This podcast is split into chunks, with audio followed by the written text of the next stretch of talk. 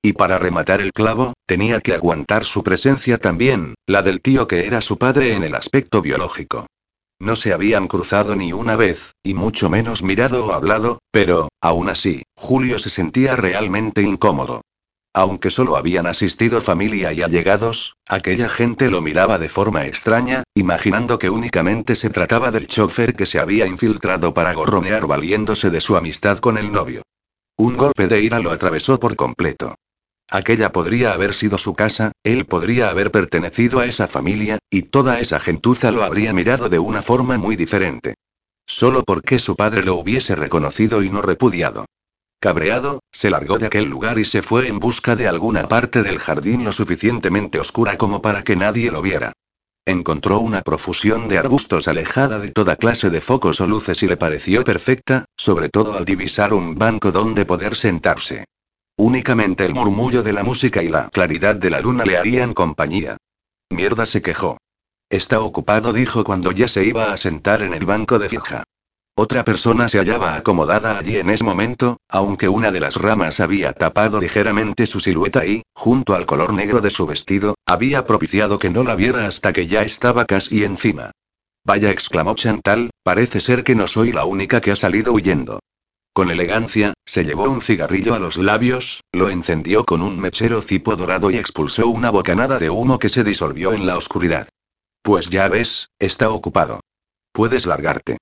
Pues ya ves, replicó Julio, que me importa un carajo que esté ocupado, puesto que no tengo ni idea de dónde encontrar otro. Así que no pienso largarme. Con total libertad, se dejó caer en el asiento y se apoyó de golpe en el respaldo. Está bien, quédate, aceptó ella con indiferencia. En cuanto me termine el pitillo, me iré yo. ¿Quieres uno? Le preguntó, señalando el paquete que asomaba por su pequeño bolso plateado. No fumo, gracias, gruñó él, y no sabía que lo hicieras tú. Solo en contadas ocasiones contestó ella, dando una nueva calada, en momentos puntuales en los que me apetece, solo por mero placer. Tal vez solo sea por el placer de joder a quien me cree perfecta. ¿Y no lo eres? planteó Julio con un deje de ironía. Ni de lejos confesó sin dejar de mirar el oscuro cielo. Yo fumé durante años, reveló Julio, mientras le quitaba el cigarrillo a Chantal y se lo acercaba a la boca para dar una profunda calada. Saboreó el carmín que impregnaba la boquilla y sintió el humo penetrar en sus pulmones. Después lo expulsó, formando varios anillos blancos que se desvanecieron sobre sus cabezas, pero ya hace tiempo que decidí dejarlo. ¿Por qué? preguntó ella mientras volvía a tomar el pitillo entre sus dedos. Porque fumarme un cigarrillo me lleva irremediablemente a desear con más fuerza una copa, respondió él con tranquilidad, y eso no volverá a ocurrir nunca. Entiendo, contestó la chica. Es lo que hay, sentenció él. Por primera vez desde que conociera a Julio, Chantal se sintió mal por las veces que había pensado en él como en un borracho que siempre arrastraría su adicción. Era un hombre que había superado un pasado complicado, con una vida mediocre mientras veía a su padre cada vez más poderoso, sin poder decirle a nadie que él era su hijo. Pero, a pesar de todo, se había hecho a sí mismo y no se sentía inferior a nadie. La confianza con que le acababa de hablar sobre su problema lo demostraba con creces. Intentando que aquellos pensamientos demasiado benevolentes acerca del chofer no la confundieran, se inclinó hasta el suelo para apagar el cigarrillo en la tierra, dejando que Julio pudiera admirar la totalidad de su espalda descubierta. Su vestido negro la tapaba hasta los tobillos, pero dejaba a la vista su espalda y un profundo escote.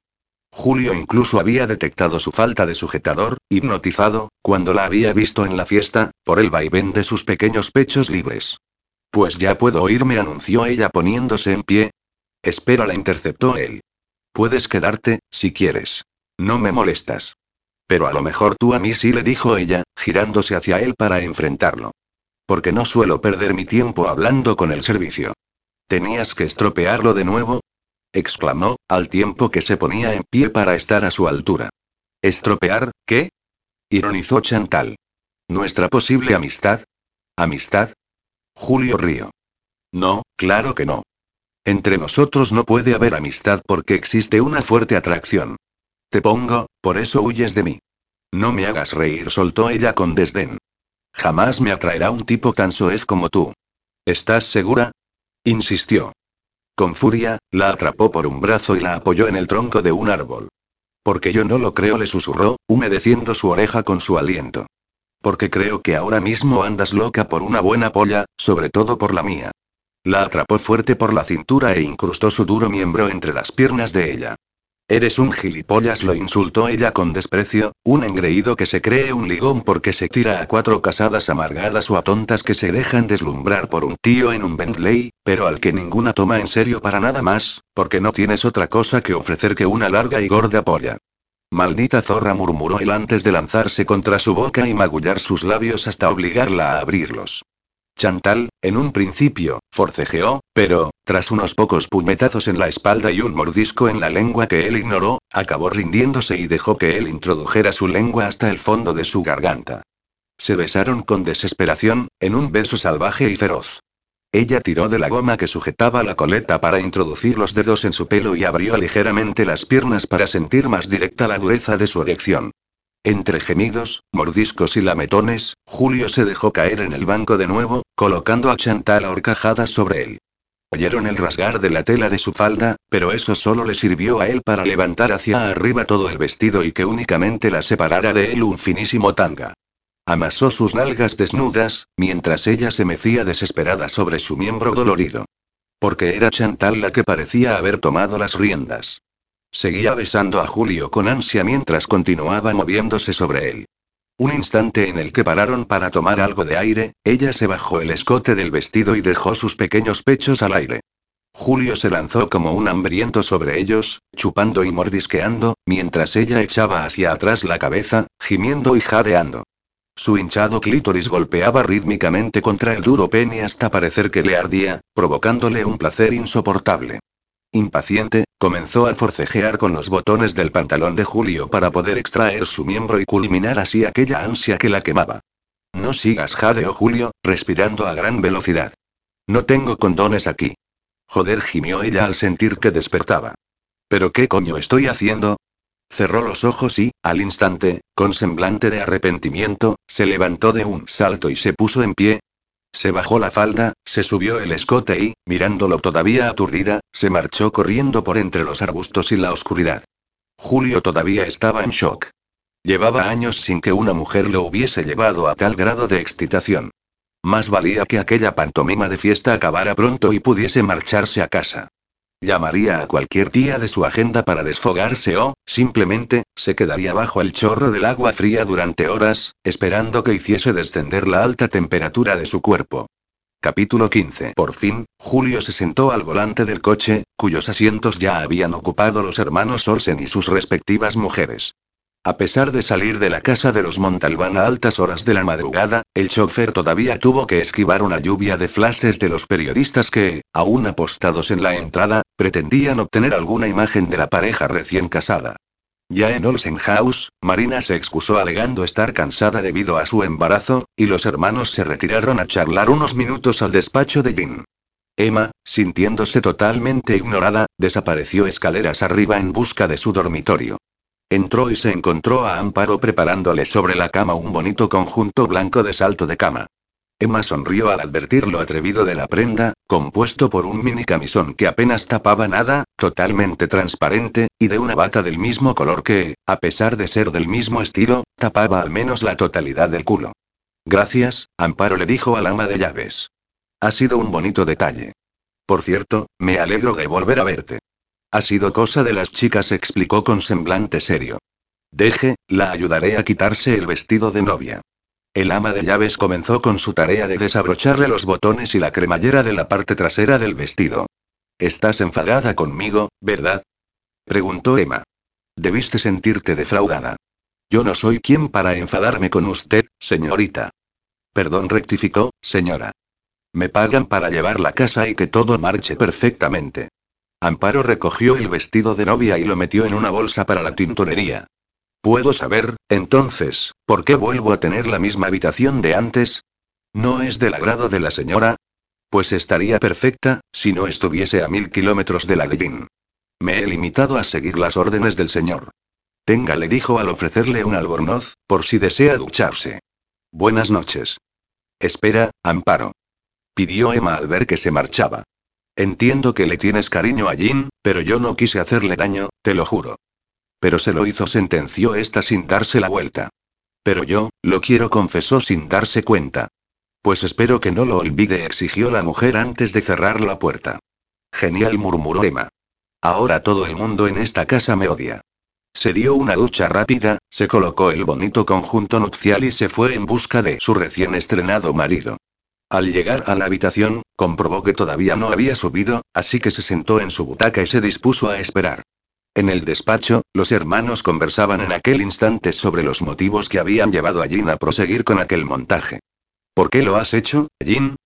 Le preguntó Víctor a su hermano. No lo sé, reconoció tras un suspiro. En realidad, prosiguió Víctor, estoy bastante contento. Mi hermano pequeño se ha casado. No te burles, pidió Jin mientras abría la pequeña nevera y sacaba dos refrescos de lima. Los sirvió en sendos vasos altos y le ofreció uno de ellos a su hermano, que ya había tomado asiento en uno de los sillones. Ya sabes que no ha sido una boda normal. ¿Y qué ha sido? planteó Víctor después de dar un trago. Llamémosle, acuerdo. Ya soltó con ironía. Perdona, Jin, pero olvidas que hablé contigo durante tu última visita a mi casa. Estabas diferente, estabas bien. Parecías feliz, y sabes perfectamente que esa palabra jamás había sido asociada a ti. Estabas enamorado y eso, créeme, no es fácil de encontrar. Eso fue antes de que supiera que ella me estaba utilizando. Que ella se comportara mal no evita lo que sientes por ella. A ver, me jode que te utilizara, te mintiera y, sobre todo, que haya sido la causante de que vuelvas a ser tan cínico como antes de le dijo, refiriéndose a la época en que, constantemente con una copa en la mano, basaba su vida en el cinismo y en no importarle nada ni nadie.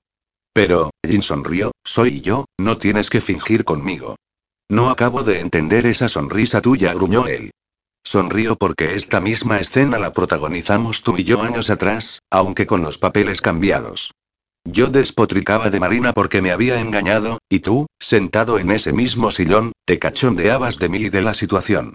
Déjalo, Víctor, y como yo hice lo interrumpió, te has inventado una excusa para tenerla cerca. A Marina le hice pagar el dinero que le presté, y tú le has ofrecido a Emma una salida a la mierda de vida que le esperaba, sin otro propósito que tenerla para ti de alguna manera. Se acabó cortó mientras se dirigía a la puerta. Vete a la cama con tu mujercita, que seguro que te estará esperando con los brazos abiertos. Yo me voy a dormir, que ha sido un día pésimo. Una vez solo, Víctor sonrió, aunque esa sonrisa solo durara un instante. Lo único que esperaba era que su hermano no sufriera tanto como le tocó sufrir a él por Marina. Jin, por su parte, subió la escalera lentamente, suspirando a cada escalón que avanzaba. Se había metido en un berenjenal del que no sabía cómo salir. ¿A quién se le ocurría enamorarse? ¿A quién se le ocurría confiar en la primera que se había preocupado por él? ¿A quién se le ocurría casarse después con ella para liberarla de un matrimonio con un hijo de puta como Montaner? A él. Exclusivamente a él. Cuando accedió a su cuarto, cerró la puerta tras de sí, antes de darse cuenta de que no estaba solo. La luz de la pequeña lamparita que iluminaba el fondo de la habitación y que cada noche dejaba encendida delató la silueta de Emma, sentada en la butaca que él solía ocupar durante largas y tediosas horas. Al verlo, se levantó y se quedó parada, quedando envuelta en el halo de luz que proporcionaba el contraste con el resto de oscuridad. Jin quedó momentáneamente hipnotizado al observarla. La belleza de su rostro enmarcado por su cabello rubio se complementaba a la perfección con la sensualidad que proyectaba su provocativa vestimenta. ¿Qué quieres, Emma? Joder, Jin, una cosa es que hayas decidido que dormiremos en habitaciones separadas, pero tener la misma de antes, a kilómetros de distancia, ¿y qué esperabas?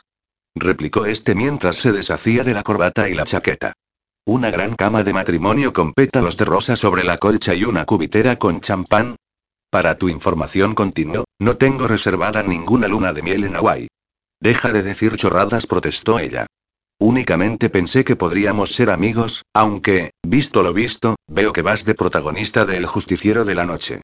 Pues déjame decirte una cosa. Con determinación, se acercó a él hasta casi rozarse la nariz, provocando que Jin comenzase a sudar y a ponerse nervioso, envuelto en su aroma y el roce de su pelo. En cuanto llegue septiembre me largaré para seguir con mis estudios en Inglaterra. Mientras tanto, pasaré el verano como pueda, haciendo lo que me dé la gana por primera vez en mi vida.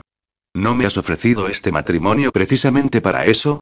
Con un rápido giro, Emma se alejó de él y desapareció por la puerta del dormitorio. Muy enfadada, pasó por su habitación a ponerse el albornoz sobre el transparente salto de cama y bajó la escalera, sin tener muy claro su destino. Lo único de lo que estaba segura era de que no estaba para meterse en la cama y ponerse a dormir, a pesar de las cinco campanadas que sonaron desde el vestíbulo y, más lejanas, desde el salón. ¿Para qué tendrían tantos relojes en esa casa? Le daban escalofríos tantas campanadas a la vez. Justo al pasar frente a uno de los despachos, frenó en seco al encontrarse de golpe con Víctor Olsen. ¿Dónde vas tan deprisa? No lo sé. Dijo ella con furia. A cualquier parte. ¿Quieres hablar? Le propuso él, señalando el interior del despacho. A veces puede resultar de gran ayuda. Este es un caso imposible, refunfuñó Emma, pero haciendo caso a su cuñado, entró en la estancia y se dejó caer en el sofá. Pero, bueno, ya poco tengo que perder. La verdad confesó Víctor, sentándose en una silla frente a Emma, no tengo muy claro de qué va todo esto, pero pondría la mano en el fuego sin miedo a quemarme al afirmar que hay algo entre vosotros dos. Claro que hay algo, bufó Emma. Nos hemos casado. Me refiero a algo de verdad, replicó Víctor con una sonrisa. Estáis enamorados, pero todo ha ocurrido muy rápido y de una forma tan poco convencional que estáis los dos que mordéis. ¿Te refieres a que la boda es un simple acuerdo? Soltó ella con ironía. ¿A que ahora me odia por mentirle? ¿O a que me iré en unos meses de aquí y nos divorciaremos para dar por concluido el acuerdo? Supongo que sabes algo del pasado de mi hermano, intervino Víctor, adoptando un semblante mucho más serio. He sufrido mucho y no imaginas lo feliz que me hizo que nos hablara de ti y tuviera planes de futuro. Seguro que todo eso no ha desaparecido, pero ahora ha perdido la confianza en ti, y tendrás que tener paciencia para que vuelva a recuperarla. Sí, tienes razón, Víctor, pero hay que ser realista. Dudo mucho que tengamos alguna posibilidad de tener una relación normal. Inténtalo, propuso su cuñado. Cuéntame, al menos, qué es lo que lo atormenta, para comprenderlo mejor. Eso es algo que, no sigas, lo interrumpió. Seguro que vas a decirme, como todo el mundo, que es mejor que me lo cuente él mismo y bla bla bla. Es tan posible como que mañana se demuestre que hay vida en Marte. No pierdas la esperanza, pidió Víctor sonriente. Nunca la he perdido, gruñó ella. Para lo que me ha servido, el domingo todavía resultó ser un día bastante soportable. Víctor y Marina seguían en la mansión y compartieron con ellos risas, comidas y charlas, como si de esa manera fingieran que todo iba bien con aquella especie de tregua. Pero, al llegar la noche, tras la emotiva despedida, el silencio volvió a impregnar las paredes de Olsen House. El lunes, Emma se levantó temprano. Dentro de lo posible, necesitaba que su vida adoptase un cariz todo lo normal que podían permitir las circunstancias. Nada más bajar la escalera se topó con Julio, que sonrió al verla y consiguió que olvidara muchos de sus males por un momento. ¿Qué tal todo, hermanita? Bueno, respondió ella. Todavía tengo que planificar mis días, si no quiero morirme del aburrimiento hasta que empiece el curso. El verano acaba de empezar, Emma le recordó este mientras le colocaba amorosamente un brazo sobre los hombros, así que disfrútalo. Recuerda que ya no vives en aquella cárcel que tenías por casa. Puedes salir, divertirte, solo tengo a Chantal, se lamentó. Y ya sabes que, en cuanto salga de casa, me esperarán los paparazzi en la puerta, dispuestos a comerme viva. Esta misma mañana ya esperan allí, explicó Julio con una mueca. Llevan dos días apostados tras la verja, acechando como buitres. Pero soy el mejor a la hora de esquivarlos. Podrías llamar a tu amiga pija y planear algo para daros una vuelta por ahí. Yo os llevo y os recojo, y seguro que los despisto. Podría ser divertido. Emma sonrió.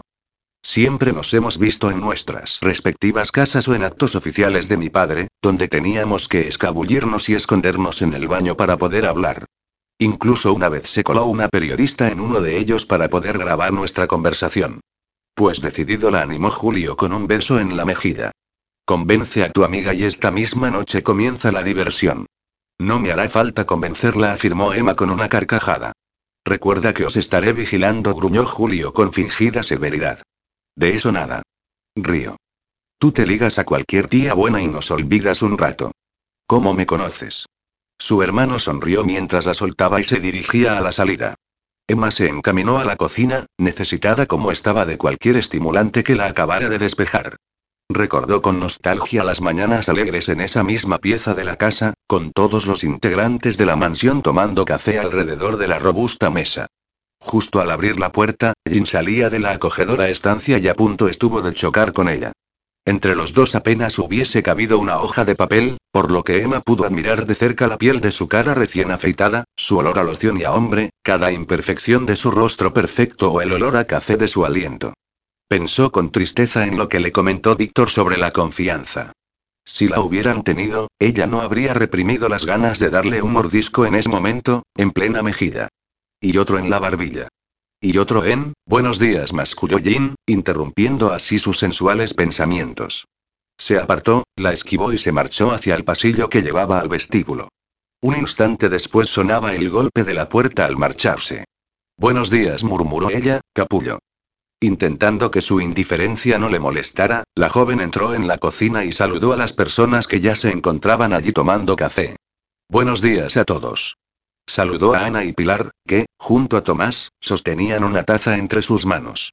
Estaban de pie, simplemente apoyados en la encimera, pero sus risas llenaron de tibieza el corazón de Emma. Me alegro tanto de veros, se acercó a cada uno de ellos y les dio un cálido abrazo. Buenos días, señora, dijeron las chicas, sonriendo al recalcar la última palabra. ¿Cómo nos alegra tenerla aquí de nuevo? Yo también me alegro. O eso creo.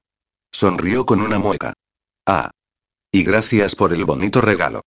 Fue lo más picante que encontramos sin dejar de ser elegante, comentó Ana, sin parar de reír. ¿Es verdad el rumor que corre sobre que está embarazada? ¿O eso que dicen de que su matrimonio es concertado? añadió Pilar. ¿Eso no ocurría antes, o sigue ocurriendo entre los ricachones? Lamentablemente, es verdad, contestó Emma, al tiempo que inclinaba la jarra del café y vertía una buena cantidad en su taza, aunque no ha sido exactamente mi caso. Se han casado por amor. Gritó Pilar. Lo sabía. Se notaba tanto la química entre ustedes dos, suspiró soñadora. Lo cierto es que tampoco ha sido el caso, dijo Emma, frunciendo el ceño. ¿Entonces? Preguntaron las empleadas, acercando sus cabezas a la de Emma. Si no ha sido por interés ni por amor, ¿por qué se han casado? Nos ha dejado peor que antes. Creo que no lo tengo muy claro, reconoció con un mohín que arrancó las risas de las muchachas. Incluso Tomás reía abiertamente cuando Amparo apareció de pronto en la estancia. ¿No tenéis nada que hacer vosotros? Tomás se dirigió al jardinero, he visto algunas hojas mustias en las hortensias del parterre que bordea la fuente de la entrada. Ahora mismo me iba, dijo el hombre cabizbajo mientras salía por la puerta de atrás. Vosotras dos se dirigió después a las chicas, haced el favor de recoger todo esto y en cinco minutos os espero en el despacho del señor. Hoy toca la planta de abajo. Antes de marcharse miró un instante a Emma. Señora, murmuró como saludo. Joder, se lamentó Emma, Amparo está súper cabreada conmigo. Supongo que la relación que tiene con Jane es tan estrecha que lo defiende de quien pueda hacerle daño, como una gallina a su polluelo. No sabemos qué ha pasado exactamente, intervino Ana, comprensiva, pero no se preocupe, siempre se le pasa pronto. Aunque le doy la razón en que Jane es su debilidad. ¿Os podría hacer una pregunta? inquirió de pronto Emma, sin dejar de mirar hacia la puerta. ¿Conocisteis a la madrastra de Jin? Pues no, señora, aclaró Ana, mirando a su compañera. Solo llevamos aquí dos años, desde que el señor Orsen se hizo cargo de la casa después de la marcha de su hermano. No importa. Gracias por todo, chicas, les agradeció el gesto. Espero volver a veros al mediodía. Por supuesto, señora Emma. Por el amor de Dios. Bufó exasperada. Llevo años soportando lo de señorita de duras penas, como para soportar ahora lo de señora. Hacedme el favor de llamarme Emma. No creo que Amparo lo apruebe, replicó una de las empleadas, pero podemos hacerlo cuando ella no esté. Dicho esto, se marcharon riendo, en cuanto recordaron que la susodicha las esperaba con un humor de perros que tardaría en cambiar. A media mañana, Emma llamó a Chantal y esta recibió encantada la noticia de salir esa misma tarde de incógnito. Miedo le daba lo que su amiga pudiese estar maquinando. Pero, hasta entonces, aún quedaban muchas horas que pasar en aquella dichosa mansión. Recordando que el ama de llaves había comentado que estarían en la planta baja, decidió subir a echar un vistazo a algo que durante su estancia anterior no tuvo tiempo de investigar. Descubrir el dormitorio de la madrastra de Jin. Había demasiadas incógnitas alrededor de su persona y de su muerte. Además, acrecentaba es misterio el que nadie de la casa estuviese dispuesto a aclararle ninguna duda. Sí, creía en la sinceridad de las chicas, que habían comentado haber entrado a trabajar en la casa justo cuando Jane acabó su rehabilitación, por lo que no podían saber mucho sobre lo acontecido anteriormente. Pero eran Amparo y el propio Jane, su hermano o su cuñada, quienes se habían negado sutilmente a aclararle cualquier pregunta sobre Diana, la hermana de la madre de Ginny, más tarde, madrastra al casarse con el padre viudo. Emma tenía la corazonada de que, averiguando algo sobre esa mujer, estaría más cerca de saber de dónde provenía el tormento de Jin. Con cuidado de no ser descubierta, Emma fue abriendo puertas mientras recorría el corredor principal de la planta superior. Una tras otra, fue dejando aparecer estancias que ya había visto o que permanecían vacías, hasta llegar a una puerta que no pudo abrir. Se mordió una uña durante un instante, pensando, y una sonrisa se le formó de lado a lado de la cara cuando recordó cómo lo hacía para escaparse de su cuarto cuando la encerraban. En un visto y no visto, se acercó corriendo a su habitación y rebuscó en su bolso para sacar su cartera y, de ahí, alguna de sus tarjetas. Sabía que funcionaban mejor las más grandes y flexibles, como las llaves de hotel, que procuraba quedarse para esos menesteres. Encontró una de su última visita con sus padres al Hotel Palas de Madrid. A saber quién pagaba esas estancias en los mejores hoteles, pensó al recordar los lujosos lugares visitados con sus padres en los viajes oficiales del partido. A continuación, volvió corriendo a la habitación misteriosa, comprobó que no hubiera nadie en el pasillo e introdujo la tarjeta en la ranura para localizar el pestillo, empujando la puerta apoyándose en ella. Cuando notó deslizarse la tarjeta, forzó al pestillo a volver a entrar en la puerta, empujó con fuerza y ésta se abrió. Despacio, dejó la puerta entreabierta y entró en la estancia, cuya ventana dejaba filtrar tenues rayos de sol a través de las rendijas de las persianas venecianas. Con seguridad se trataba del dormitorio de Diana, pues un gran retrato de ella presidía una de las paredes. Emma se acercó para observarlo de cerca. Los Olsen nunca se habían prodigado mucho en la prensa, así que no recordaba lo guapa que era. Lucía un largo cabello negro y su piel era muy blanca, perfecta, aunque sus ojos grises parecían destilar un atisbo de crueldad. La habitación estaba completamente ordenada, pero una fina capa de polvo cubría la totalidad de muebles y objetos. La decoración era un tanto suntuosa, con muebles en color nácar con incrustaciones doradas. La colcha, a juego con las cortinas, estaba confeccionada en raso de color ocreí, sobre la cómoda, toda una hilera de pequeños botes de perfume y un joyero de plata todavía permanecían intactos, como esperando a ser utilizados en cualquier momento por su dueña. Incluso pareció que el aire se llenaba de repente de olor a perfume, volviéndose denso, cada vez más pesado, envolviendo a Emma con su presión asfixiante hasta casi costarle respirar. Cada vez olía más y más fuerte, de pronto, ante el pasmo de Emma, una ráfaga de viento abrió de golpe la ventana, haciendo volar las cortinas, y los postigos de madera se cerraron por completo, al mismo tiempo que la puerta. Tras los golpes secos, la total oscuridad se abatió sobre la chica. Las campanadas de un reloj, o de varios, sonaron al mismo tiempo, aunque perdió la cuenta del número de ellas. Nan, Nan, Nan, Emma, invadida por el pánico, se lanzó primero a empujar los postigos de la ventana para poder abrirlos, pero una fuerza exterior parecía impedírselo. Después, con la respiración acelerada y el corazón golpeando con fuerza en su pecho, corrió hasta la puerta para intentar abrirla, pero tampoco lo consiguió. Por favor. Chilló. ¿Alguien me oye? Estoy aquí dentro. Por favor. Volvió a gritar una y otra vez al tiempo que aporreaba la puerta o intentaba girar el pomo inútilmente.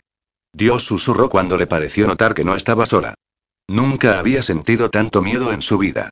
Era una sensación horrible, pesada, que la ahogaba y le obstruía la garganta, impidiéndole seguir gritando. Prefirió pensar que fue ese pánico el que le hizo creer que alguien le había rozado el pelo. Por favor. Volvió a intentarlo cuando sintió que las lágrimas inundaban sus ojos y su rostro. Que alguien me ayude. Ahogó el último grito cuando la puerta se abrió de repente. Señora Emma. exclamó el ama de llaves. ¿Qué hace usted aquí? Por Dios, Amparo. Chilló la joven, echándose en los brazos de esta, que la acogió en sus brazos y la consoló acariciando su cabello. Creí que moriría ahí dentro, sollozó en su pecho. ¿Morir? preguntó la mujer. ¿Por qué dice eso? Aún con miedo, Emma se dio la vuelta y miró en dirección a la habitación. Las hojas de la ventana volvían a estar cerradas y los postigos abiertos, dejando entrar la luz del sol y confiriendo a la estancia la impresión de total normalidad. Yo, titubeó Emma después de separarse de la mujer. Me he quedado encerrada. Ya replicó Amparo. No hace falta que se invente una excusa. Ha vuelto a querer curiosear y la he sorprendido de nuevo, ¿no es cierto? Sí. Respondió Emma. Pero también es cierto que se me ha cerrado la puerta y no podía abrirla. ¿Y mientras moría de miedo se ha entretenido en usar el perfume de la antigua señora? inquirió Amparo mientras volvía a cerrar la puerta con llave. No lo niegue, huele usted a su perfume.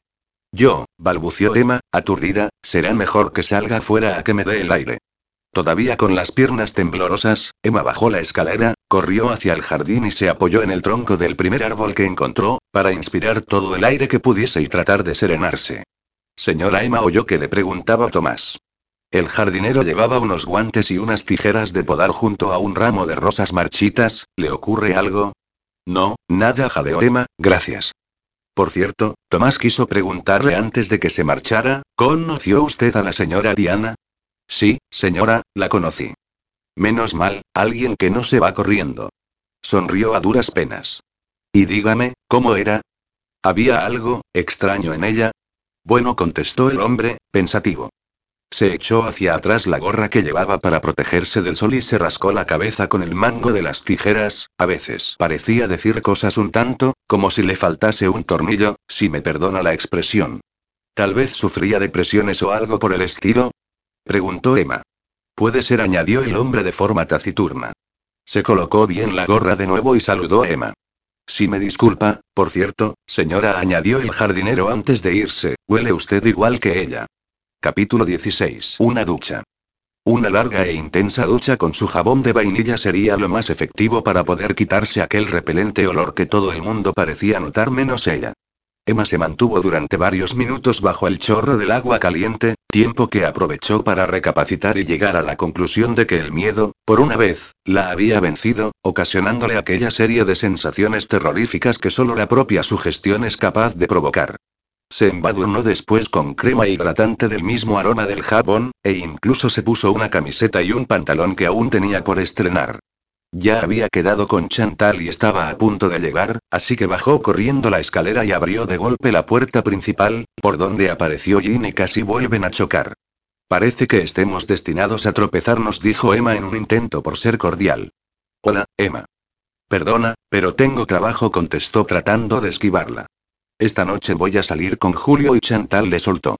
La indiferencia con que la trataba estaba empezando a tocarle las narices. Ya sabes que puedes hacer lo que quieras. ¿A ti no te importaría que diese que hablar a la prensa? A mí. Jin se dio la vuelta para mirarla y emitió una leve risa mordaz. Jamás me ha importado la jodida prensa o lo que pueda decir la gente una mierda, así que, ya lo sabes, diviértete con tu amiga. Solo bailaremos un rato, aclaró ella para justificarse. No tienes que darme explicaciones, sentenció algo apagado.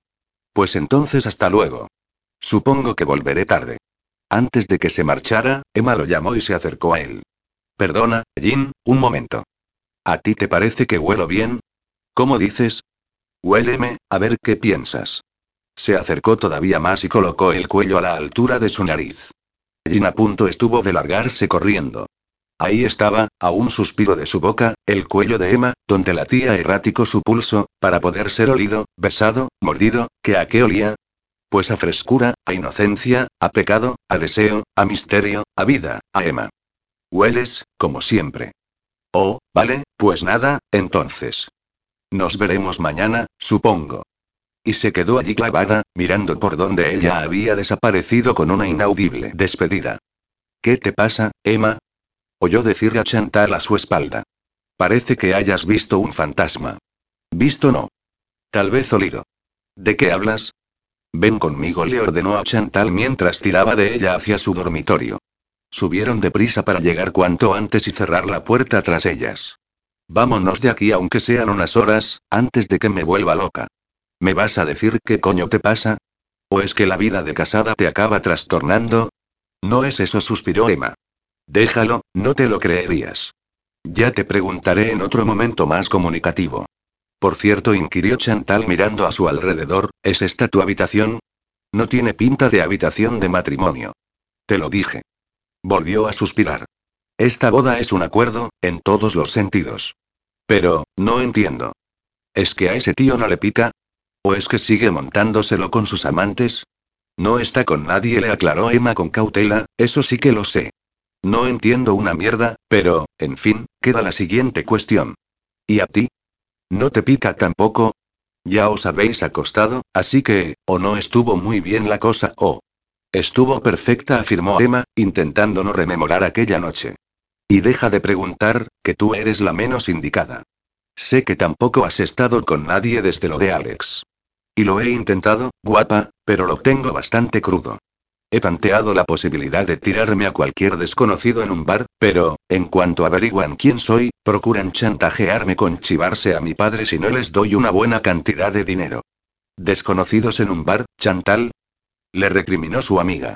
Yo creo que ya va siendo hora de pensar en ligar con chicos de forma convencional, salir con ellos, tener una relación, ni de coña respondió. Se acabaron las relaciones de parejita que acaban mal. No vuelvo a llorar por un tío en mi puta vida, así que, de momento, bien está mi vibrador si no puedo obtener una polla original.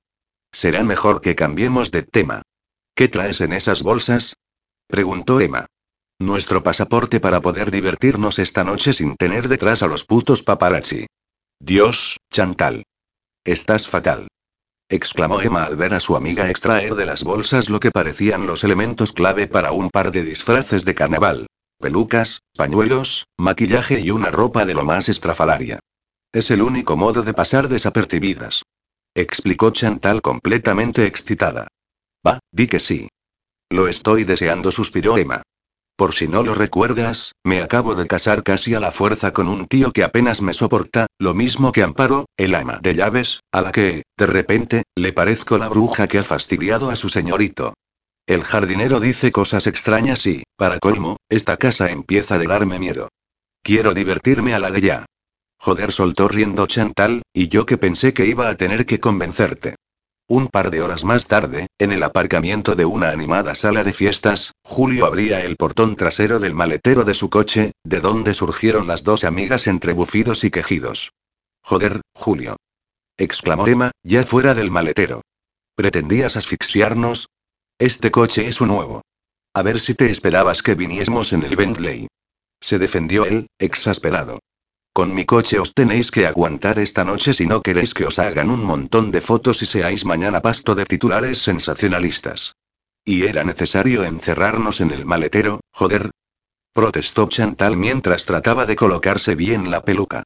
Me cago en la puta, soltó de pronto Julio a carcajadas, sin dejar de mirar a las dos chicas. Estáis irreconocibles. El chofer continuó riendo y contagió a las jóvenes con su risa. La verdad, el trabajo de Chantal había sido soberbio. Incluso habían hecho la prueba dejándose ver en la casa por Amparo y Tomás, que apenas las miraron, creyendo las ligues de Julio. Emma llevaba una brillante peluca negra al estilo Cleopatra, que hacía resaltar las lentillas azules de sus ojos, los labios rojísimos o las enormes pestañas postizas. Todo ello complementado con un atuendo bastante atrevido, compuesto por chaqueta y minifalda de cuero negro y unas botas hasta más allá de la rodilla. Chantal, sin embargo, había optado por una larga y ondulada peluca pelirroja, se había deshecho del estridente maquillaje que solía llevar y se había colocado unas grandes gafas de pasta con cristales transparentes. Su conjunto floreado no era tan llamativo como el de su amiga, pero dejaba igualmente a la vista la totalidad de sus piernas, enfundadas también en unas altas botas. Una, que tiene ideas increíbles, a pesar de ser una pija sin oficio, soltó Chantal mientras tomaba del brazo a su amiga. Julio y ella parecían haber llegado al acuerdo tácito de olvidar lo que pasó en la boda de Emma. Como si no se hubiesen besado y acariciado, o no hubiesen estado a punto de follar sobre un banco de jardín. Sí, lo reconozco, contestó él, animado. Aquella sería una noche divertida, donde se olvidarían los rencores pasados. Pero, ahora, escuchadme, les pidió a ambas antes de entrar. Hoy hay un concierto en la sala principal y hay bastante gente, así que nada de meteros en líos o dejaros sobar por cualquiera, ¿entendido? Que sí, papaito le dijo Emma con retintín. Pero ¿y tú? ¿Qué vas a hacer? Preguntó a sabiendas de que el alcohol corría como el agua en esos lugares. Tranquila, pequeña le contestó con un beso en la frente. Ya he frecuentado locales así otras veces. Sé contenerme. Nada como una tía buena para hacerme olvidar otras cosas. Sin comprender el motivo, los ojos de Julio se toparon con los de Chantal, pero ella levantó altiva su barbilla y cogió a Emma de la mano. Vamos. Propuso al entrar por la puerta. Bailemos hasta caer molidas. Una vez rodeadas por el tumulto de gente, las dos amigas dieron rienda suelta a su ritmo y se dejaron llevar por la música que sonaba en directo, cantando, saltando y vitoreando. Chantal hacía siglos que no hacía nada parecido, y Emma jamás lo había hecho, por lo que se sintió más viva que nunca. Únicamente se permitió unos segundos para pensar en Jin. Si al menos las cosas con él fuesen mejor, y se acabó pensar en él un segundo más. Él pasaba de ella y en unos meses, a lo sumo, se habrían divorciado. Ojalá fuese diferente, pero ella ya no podía hacer más. ¿Vamos a beber algo? Le gritó su amiga en el primer descanso del grupo para hacerse oír. Estoy seca. Vale, pero nada de alcohol, contestó Emma. Al ver la cara enfurruñada de su amiga, la convenció recordándole que nunca bebía en apoyo a su hermano. Pero, si no nos ve. Protestó. Pero ahí estaban, unos minutos después, dando buena cuenta de dos piñas coladas sin ron. Mi plan era emborracharnos, refunfuñó Chantal de nuevo. No es necesario, me lo estoy pasando en grande, la consoló Emma. Imagina que mi hermano me viera ebria. ¿Crees que estaría bien? Ya sé que no, no intentes convencerme más. Pero, como nadie sabe lo que llevo en el vaso, iré a hacerme la interesante por ahí. Emma rió y siguió a su amiga de nuevo frente al escenario. Continuaron saltando y gritando hasta quedar afónicas, lo mismo cada una por un lado que juntas, en grupo con un par de chicos que tuvieron que sacarse de encima. Los pies ya no aguantaban más y sus vejigas tampoco. Memeo. Volvió a gritar Chantal en el oído de su amiga. Acompáñame y de paso nos repasamos el maquillaje. Seguro que eso fue lo que pensaron justo en ese momento el resto de féminas del local, porque la cola para ir al baño era kilométrica. Joder, me voy a mear aquí esperando, se quejó Emma. Tranquila, le dijo pícara Chantal mientras la agarraba de la mano para sacarla de la interminable fila. Creo recordar, de las veces que vine tiempo atrás, que hay unos baños exclusivos para gente VIP. Lo que se dice para nosotras mismas, vamos, si no nos mantuviéramos escondidas detrás de un disfraz. Después de recorrer unos cuantos pasillos y escaleras, por fin dieron con unos servicios junto a una pequeña sala donde, al parecer, celebraban una fiesta privada. Emma corrió, sin poder aguantar más, y se encerró tras la primera puerta. Cuando Chantal iba a hacer lo mismo en la siguiente, unos ruidos al final de la hilera de puertas la hicieron detenerse. Sonrió. Aquello eran claramente gemidos de una pareja que se habría encerrado a follar en el baño. Sin poderse resistir, se coló en el penúltimo hueco, se encaramó a la taza del inodoro y se asomó por encima de la pared. La visión de la pareja la dejó sin aliento. El chico era Julio, que se estaba follando a una desconocida, demasiado mayor y demasiado bien vestida, aunque en esos momentos no estuviera muy digna, precisamente. La mujer apoyaba las manos en los azulejos de la pared, mientras que su vestido permanecía remangado hasta la cintura y sus bragas, colgadas de un tobillo. Julio, con los pantalones bajados, la penetraba desde atrás, sujetándola por las nalgas, entrando y saliendo de ella entre jadeos y gemidos ahogados. Chantal se mantuvo muy quieta, hipnotizada, mirando sin perder detalle de aquella gruesa polla que entraba y salía de la mujer. Observó el semblante de placer de Julio, que apretaba la mandíbula con los ojos cerrados, sin dejar de perder el ritmo del vaivén de sus caderas. Su culo se contraía y empujaba para ayudarse con los envites. Y Chantal se excitó.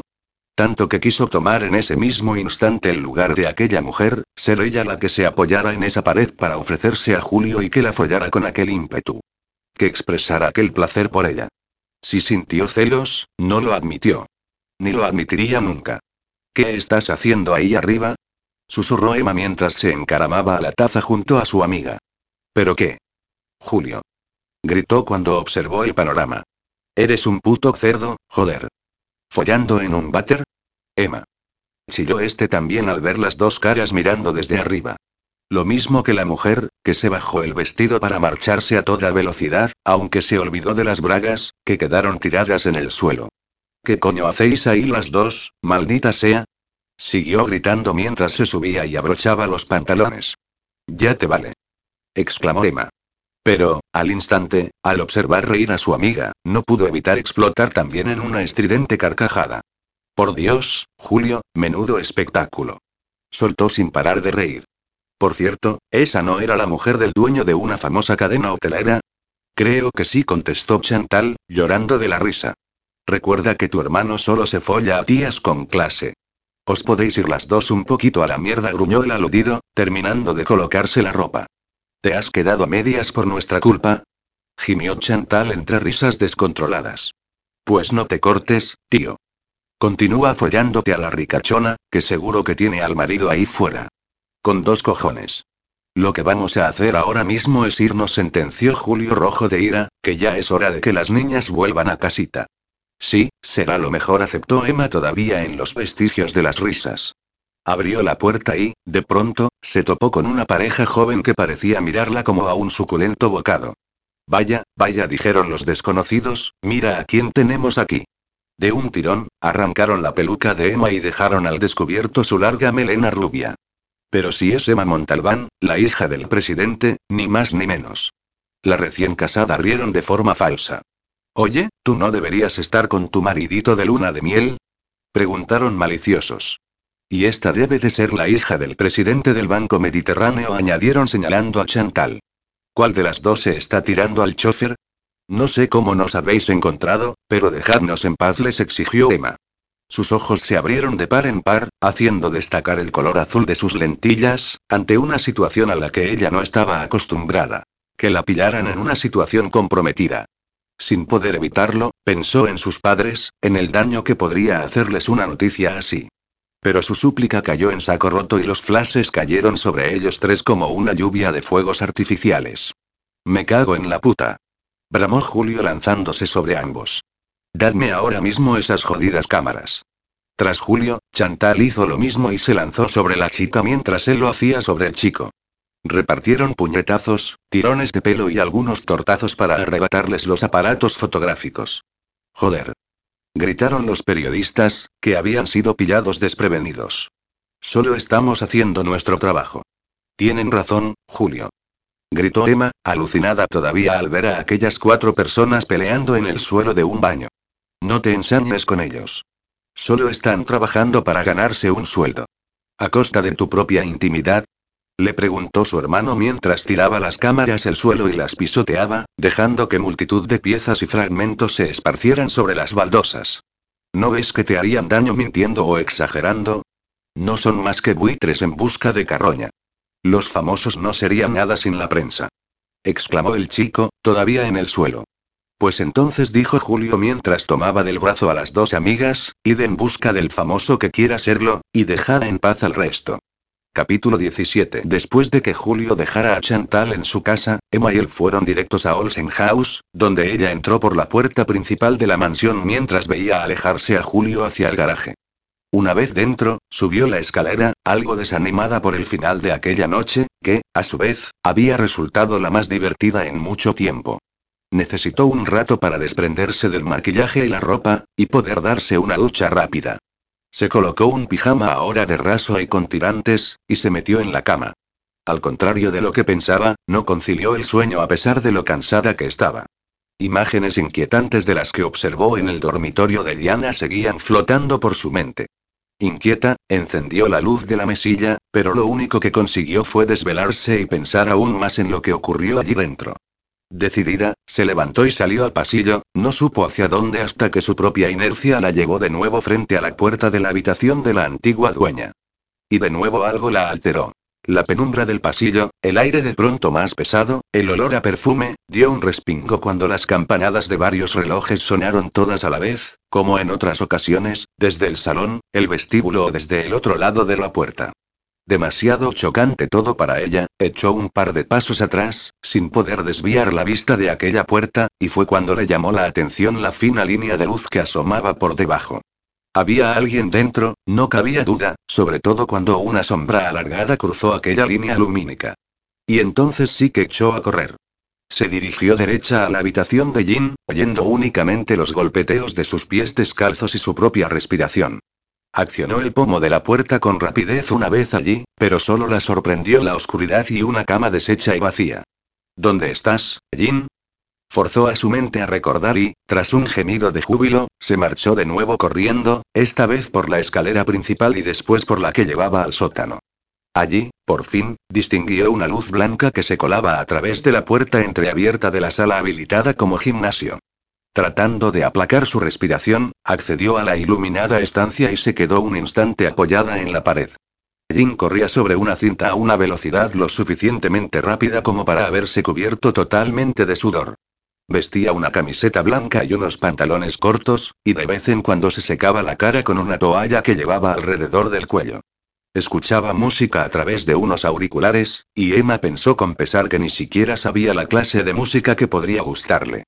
En cuanto la vio, Jin frunció el ceño y paró la cinta de correr, que se fue aplacando mientras él descendía de ella y dejaba los cascos colgando sobre la pantalla. ¿Qué sucede, Emma? inquirió mientras se pasaba la toalla por la cara y el cuello. ¿No estabas ya en la cama? le dijo señalando con un gesto su pijama. Sí, llegamos hará una hora o así, pero, pero... He tenido una pesadilla y no hay manera de que pueda dormir, explicó avergonzada tras un suspiro. Si no te importa que me dé una ducha primero, le dijo Jin, puedes acompañarme a la cocina a tomar un vaso de leche caliente. Yo suelo hacerlo cuando me desvelo. Estaría bien, gracias. ¿Tenéis colacao? Le preguntó, con una sonrisa tan infantil y auténtica que a Jin se le clavó directamente entre las costillas. Creo que sí, le contestó con otra sonrisa que derritió a Emma. Lo vio marcharse a la ducha sin dejar de observar su ancha espalda y su trasero, marcado por el pantalón corto. Nunca se había fijado en lo perfecto de su culo. En realidad, ¿desde cuando se fijaba ella en el culo de los tíos? Bueno, en el culo y en todo lo demás, porque, en cuanto oyó el agua correr, se lo imaginó allí dentro, totalmente desnudo, con el agua y la espuma cubriendo todo su cuerpo, joder, ahora entiendo a Chantal. Una vez conoces el sexo, tu propio cuerpo vuelve a reclamarlo, para intentar enfriar sus pensamientos, se entretuvo mirando a su alrededor.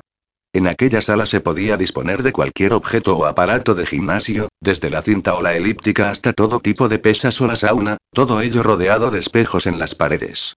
Nunca le había entusiasmado mucho hacer ejercicio, pero, si iba a tener un gimnasio tan a mano, lo aprovecharía. Empezaba a sentirse un poco oxidada. Ya estoy, anunció Jin al cabo de menos de cinco minutos. Se había puesto un vaquero y una camiseta gris, pero continuaba descalzo. ¿Subimos? Claro, aceptó Emma, bastante sorprendida de la amabilidad de él. La verdad, estaba deseosa de obtener una tregua con Jin, llevarse bien a pesar de las circunstancias. Una vez en la cocina, Jin dejó que Emma se sentara a la mesa mientras él trasteaba en los armarios para conseguir dos grandes tazones y llenarlos de leche hasta arriba. Los calentó en el microondas y echó una buena cucharada de colacao a cada uno. Así que una pesadilla rompió el silencio Jin mientras se sentaba frente a Emma y ponía los tazones humeantes delante de ambos. Sí, eso parece, respondió evasiva. Le dio un trago a la bebida caliente y cerró los ojos por el placer de sentir de nuevo uno de los sabores favoritos de su infancia. Me encanta, le confesó a Jin. Cuando era adolescente, mi madre me obligó a beber café. Me dijo que no tenía nada de glamour tomar un cacao siendo ya una jovencita. Suspiró. En realidad, me obligó a demasiadas cosas y me prohibió muchas más. Por mí le dijo Jin tras dar otro largo trago, puedes tomarlo cuando quieras. Gracias. Y me comenzó a decir Emma para intentar mantener una conversación, lo haces muy a menudo. Me refiero a correr en tu gimnasio o a bajar a la cocina de beber leche a las 5 de la madrugada. Muy a menudo contestó taciturno. Ahora vendría el momento en el que yo te preguntaría por tus pesadillas y tú me mandarías a freír espárragos, soltó Emma, haciendo sonreír a Jin. Lo siento, dijo él con una mueca, es algo de lo que prefiero no hablar. Hay muy pocas cosas de las que quieras hablar, le recriminó ella, aunque sin perder la sonrisa. Hagamos una cosa, Jin. ¿Qué te parece si te pregunto algunas cosas sobre ti? Si te interesa, me contestas, si no, pues me dices siguiente. ¿Y sobre ti? Planteó algo receloso. Podríamos dejarlo para otra noche de insomnio. Sonrió. Está bien, aceptó Jin tras un nuevo trago de leche, pero no te prometo nada. Vale, ahí va la primera. ¿Qué clase de música estabas escuchando? Planteó para darle algo de confianza y no bombardearlo a la primera de cambio. Esa es fácil, sonrió aliviado, aunque no sé si será la respuesta que esperas. Estaba escuchando a Led Zeppelin. ¿Led Zeppelin? Preguntó divertida. Pues no, no lo esperaba. Me gusta escucharlos desde que era adolescente, aclaró él con la mirada algo perdida. Emma se lo imaginó aquella edad difícil, perdiendo a su madre y cayendo en la bebida, y un hondo dolor se instaló dentro de ella. Venga, la siguiente. ¿De qué murieron tus padres? Mi madre, de cáncer. Mi padre, de varios infartos. ¿Por qué la policía investigó al principio la muerte de tu padre? Siguiente. Vale.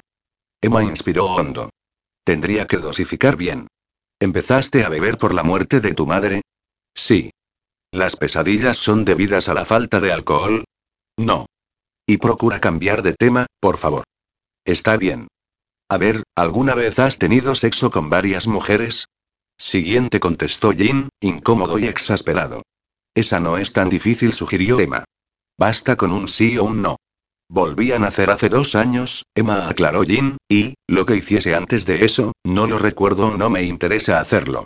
¿De verdad te importa conocer los desvaríos que yo llevara a cabo estando borracho? De acuerdo, de acuerdo, aceptó Emma con retintín. ¿Te llevabas mal con Diana? Se atrevió por fin a preguntar. A punto estuvo Jin de soltar siguiente, pero le pareció que llevaba ya demasiado tiempo temiendo ese recuerdo, soportando unas pesadillas que cada día intentaba vencer. Tal vez, si le quitase importancia a algo que ya había desaparecido de su vida, podría relegarlo algún día a la parte más alejada y oscura de su cerebro. Ni bien ni mal respondió tras el lapso de silencio. Mi padre se casó con ella por una promesa hecha a mi madre antes de morir, que le pidió que cuidase de su hermana, pero Diana iba a la suya. ¿Sufría depresiones? ¿Depresiones? Jin rió con ironía. Más bien, su cabeza no iba a la par que la realidad. Después de la última frase dicha casi con repugnancia, Emma decidió relajar un poco la tensión. Tuvo que admitir que, más que su gran curiosidad por Jane y su pasado, le había encantado entablar una conversación con él. Explícame ahora cómo te hiciste amigo de mi hermano, pidió en medio de un gran bostezo. Apartó la taza vacía a un lado, colocó los brazos sobre la mesa y apoyó la barbilla sobre sus manos. Pues, durante mi primer día sobrio, Jin le narró a Emma cómo Julio había sido tan importante en su vida, cómo se había acercado a él exponiéndose a un puñetazo o a algo peor durante las crisis de abstinencia, cómo había estado ahí para sujetarlo cuando creía desfallecer. Con entusiasmo, le fue contando anécdotas pasadas, momentos divertidos a pesar de la situación. La cadencia de la voz de Jin se convirtió en un bálsamo para Emma, que no pudo aguantar más tiempo despierta y, por mucho que intentó evitarlo, sus párpados fueron cayendo hasta cerrarse del todo. Jin paró de hablar en cuanto sintió el suave compás de su respiración. Se había quedado completamente dormida sobre la mesa de la cocina. Ya eran casi las siete y ya mismo comenzaría a moverse el personal, así que, sin más dilación, pasó un brazo bajo sus piernas, otro por su espalda y la cargó sobre su cuerpo.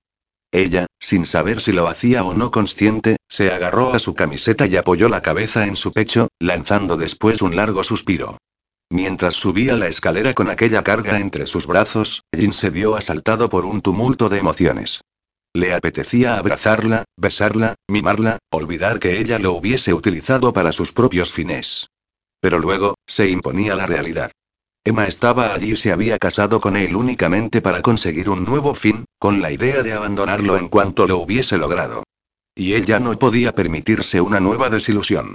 No podría acercarse a ella, abrazarla, besarla y mucho menos hacerle el amor, porque sabía que la próxima vez que ella lo dejara ya no podría soportarlo. No aguantaría un nuevo bajón, una nueva caída en el alcohol, porque, entonces, ni Julio ni nadie serían capaces ya de volverlo a sacar de lo más profundo del infierno. Con cuidado, dejó a Emma sobre la cama y la tapó con la colcha. Ella se acurrucó de lado y continuó durmiendo, por lo que Jane aprovechó para hacer lo único que podría permitirse. Darle un beso mientras estuviera dormida. Se inclinó y le dio un tierno beso en la frente, lo que ya debería haberle parecido una mala idea. En cuanto sintió el calor, la suavidad y el olor de Emma, todo su cerebro pareció volverse de gelatina. Pero la más pésima de todas las ideas fue bajar un poco más y darle un beso en los labios, donde se mantuvo unos segundos más de la cuenta. Fue cuando Emma abrió los ojos, velados por la inconsciencia, pero abiertos al fin y al cabo. Jin, con el corazón a mil por hora, miró sus aterciopelados iris marrones y esperó a que volviera de bajar sus párpados. En su lugar, sonrió perezosa y le susurró. Quédate conmigo, Jin, y duerme a mi lado. Eh, inmediatamente, se quedó dormida. Jin se vio obligado a tragar con fuerza la gran bola que se le formó en el pecho. No volvería a hacer nada parecido. Ya se había arriesgado bastante.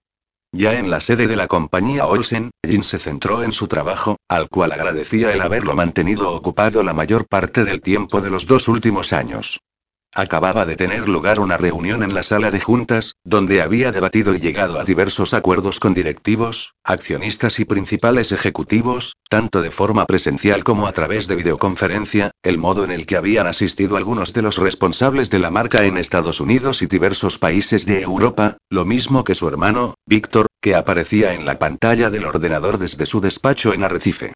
Al concluir la reunión y apagarse las imágenes de los asistentes a distancia, excepto la de Víctor, los hermanos aprovecharon para llevar a cabo una reunión más cercana y personal con sus propios directivos.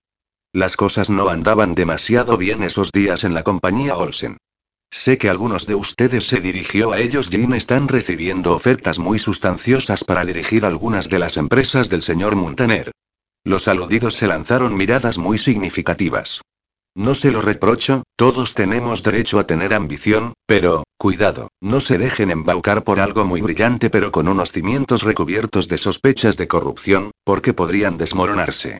Les recuerdo, prosiguió que Olsen es de las pocas empresas de prestigio que puede presumir de total transparencia, que reúne todos los requisitos medioambientales o fiscales, de la misma manera que mantiene al trabajador en lo más alto de su lista de prioridades. Dicho esto concluyó, espero que no solo tengan en cuenta los sueldos que les puedan ofrecer, o las primas o regalos que les hayan prometido y de cuya procedencia yo dudaría de su legalidad. Esto es todo y gracias por asistir. En medio de leves murmullos, los asistentes se dispersaron hacia sus puestos de trabajo, la mayoría de ellos móvil en mano, mientras Jane quedaba solo en la sala frente a la imagen de su hermano en una pantalla. Delante del resto ha sonado suave, dijo Víctor, pero sé que la cosa se está poniendo fea. Nos quieren quitar a los mejores. Lo sé, contestó Jin tras un suspiro. Montaner pudo aparentar que se retiraba de forma elegante, pero nunca me lo tragué. No soportó ni la negativa a nuestra expansión, ni, por supuesto, que le desbaratara sus planes de emparentarse con el presidente del gobierno. Yo creo, añadió Víctor, que le jodió más el fracaso de nuestras negociaciones, porque ya le he visto muy sonriente en alguna revista junto a la hija del presidente de la Generalitat catalana. Por lo que se ve, está decidido a entrar en política. No entiendo que no lo hayan pillado todavía por sus múltiples delitos Grunovin. Está de mierda hasta las cejas. Porque está demasiado bien relacionado, replicó Víctor. Y porque se necesita a alguien que lo denuncie, pero ese alguien sería el primero al que le salpicaría la mierda. Lo sé porque conozco a un par de periodistas que trabajan en cooperación con la policía. Llevan años detrás de él, pero solo podrían demostrar cuatro trampas a Hacienda que se saldarían con una simple multa, y eso no les conviene. Se necesita algo más, algo que lo lleve directamente a la cárcel, pero para eso, Víctor paró unos instantes y esperó la reacción de Jin, que no dijo absolutamente nada. Para eso habría que demostrar la financiación ilegal de un partido político, blanqueo de dinero y un largo etcétera, que supondría, lo sé, dijo Jin. Supondría relacionar al presidente con varios delitos de corrupción. Exactamente. A tu suegro. ¿Mi suegro? Ironizó Jin. No me hagas reír. Es el padre de Emma, le recordó Víctor. Por mala que haya sido su relación, no deja de ser su padre. Ya suspiró Jin.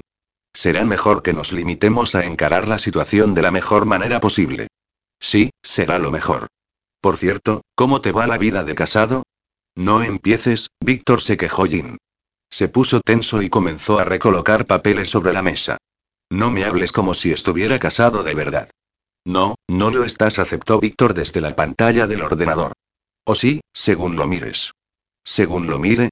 Preguntó Jin alzando una ceja. Bueno, contestó su hermano con una sonrisilla, mejor dicho, según tú quieras o no estarlo. Joder, gruñó Jin al ponerse en pie, ¿Cómo te tengo que decir que jamás me habría casado, y menos con alguien que me trató como a un semental de alquiler? Pero te has enamorado, Jin, maldita sea, y no puedes evitarlo. Por mucho que corras, por mucho que huyas, por mucho que te hagas el cínico y el malote. Uno se enamora, muchas veces, de quien no debe, afirmó todavía tenso. Pero Emma no es un amor imposible, aclaró Víctor más tranquilo. Es una buena chica, que ha cometido un error de juventud, pero que te quiere, y eso se nota a la legua. ¿Por qué no darle una oportunidad a lo vuestro? ¿Por qué no? gritó Jin, al mismo tiempo que lanzaba contra la pared una carpeta, haciendo que los papeles salieran volando en distintas direcciones y se arremolinaran en el suelo de mármol. Porque no confío en ella, Víctor. Agregó con la voz quebrada. Porque no soportaría que ella volviera a hacerme daño. Por eso prefiero dejarla marchar, que se vaya a estudiar lo más lejos posible y se olvide de mí.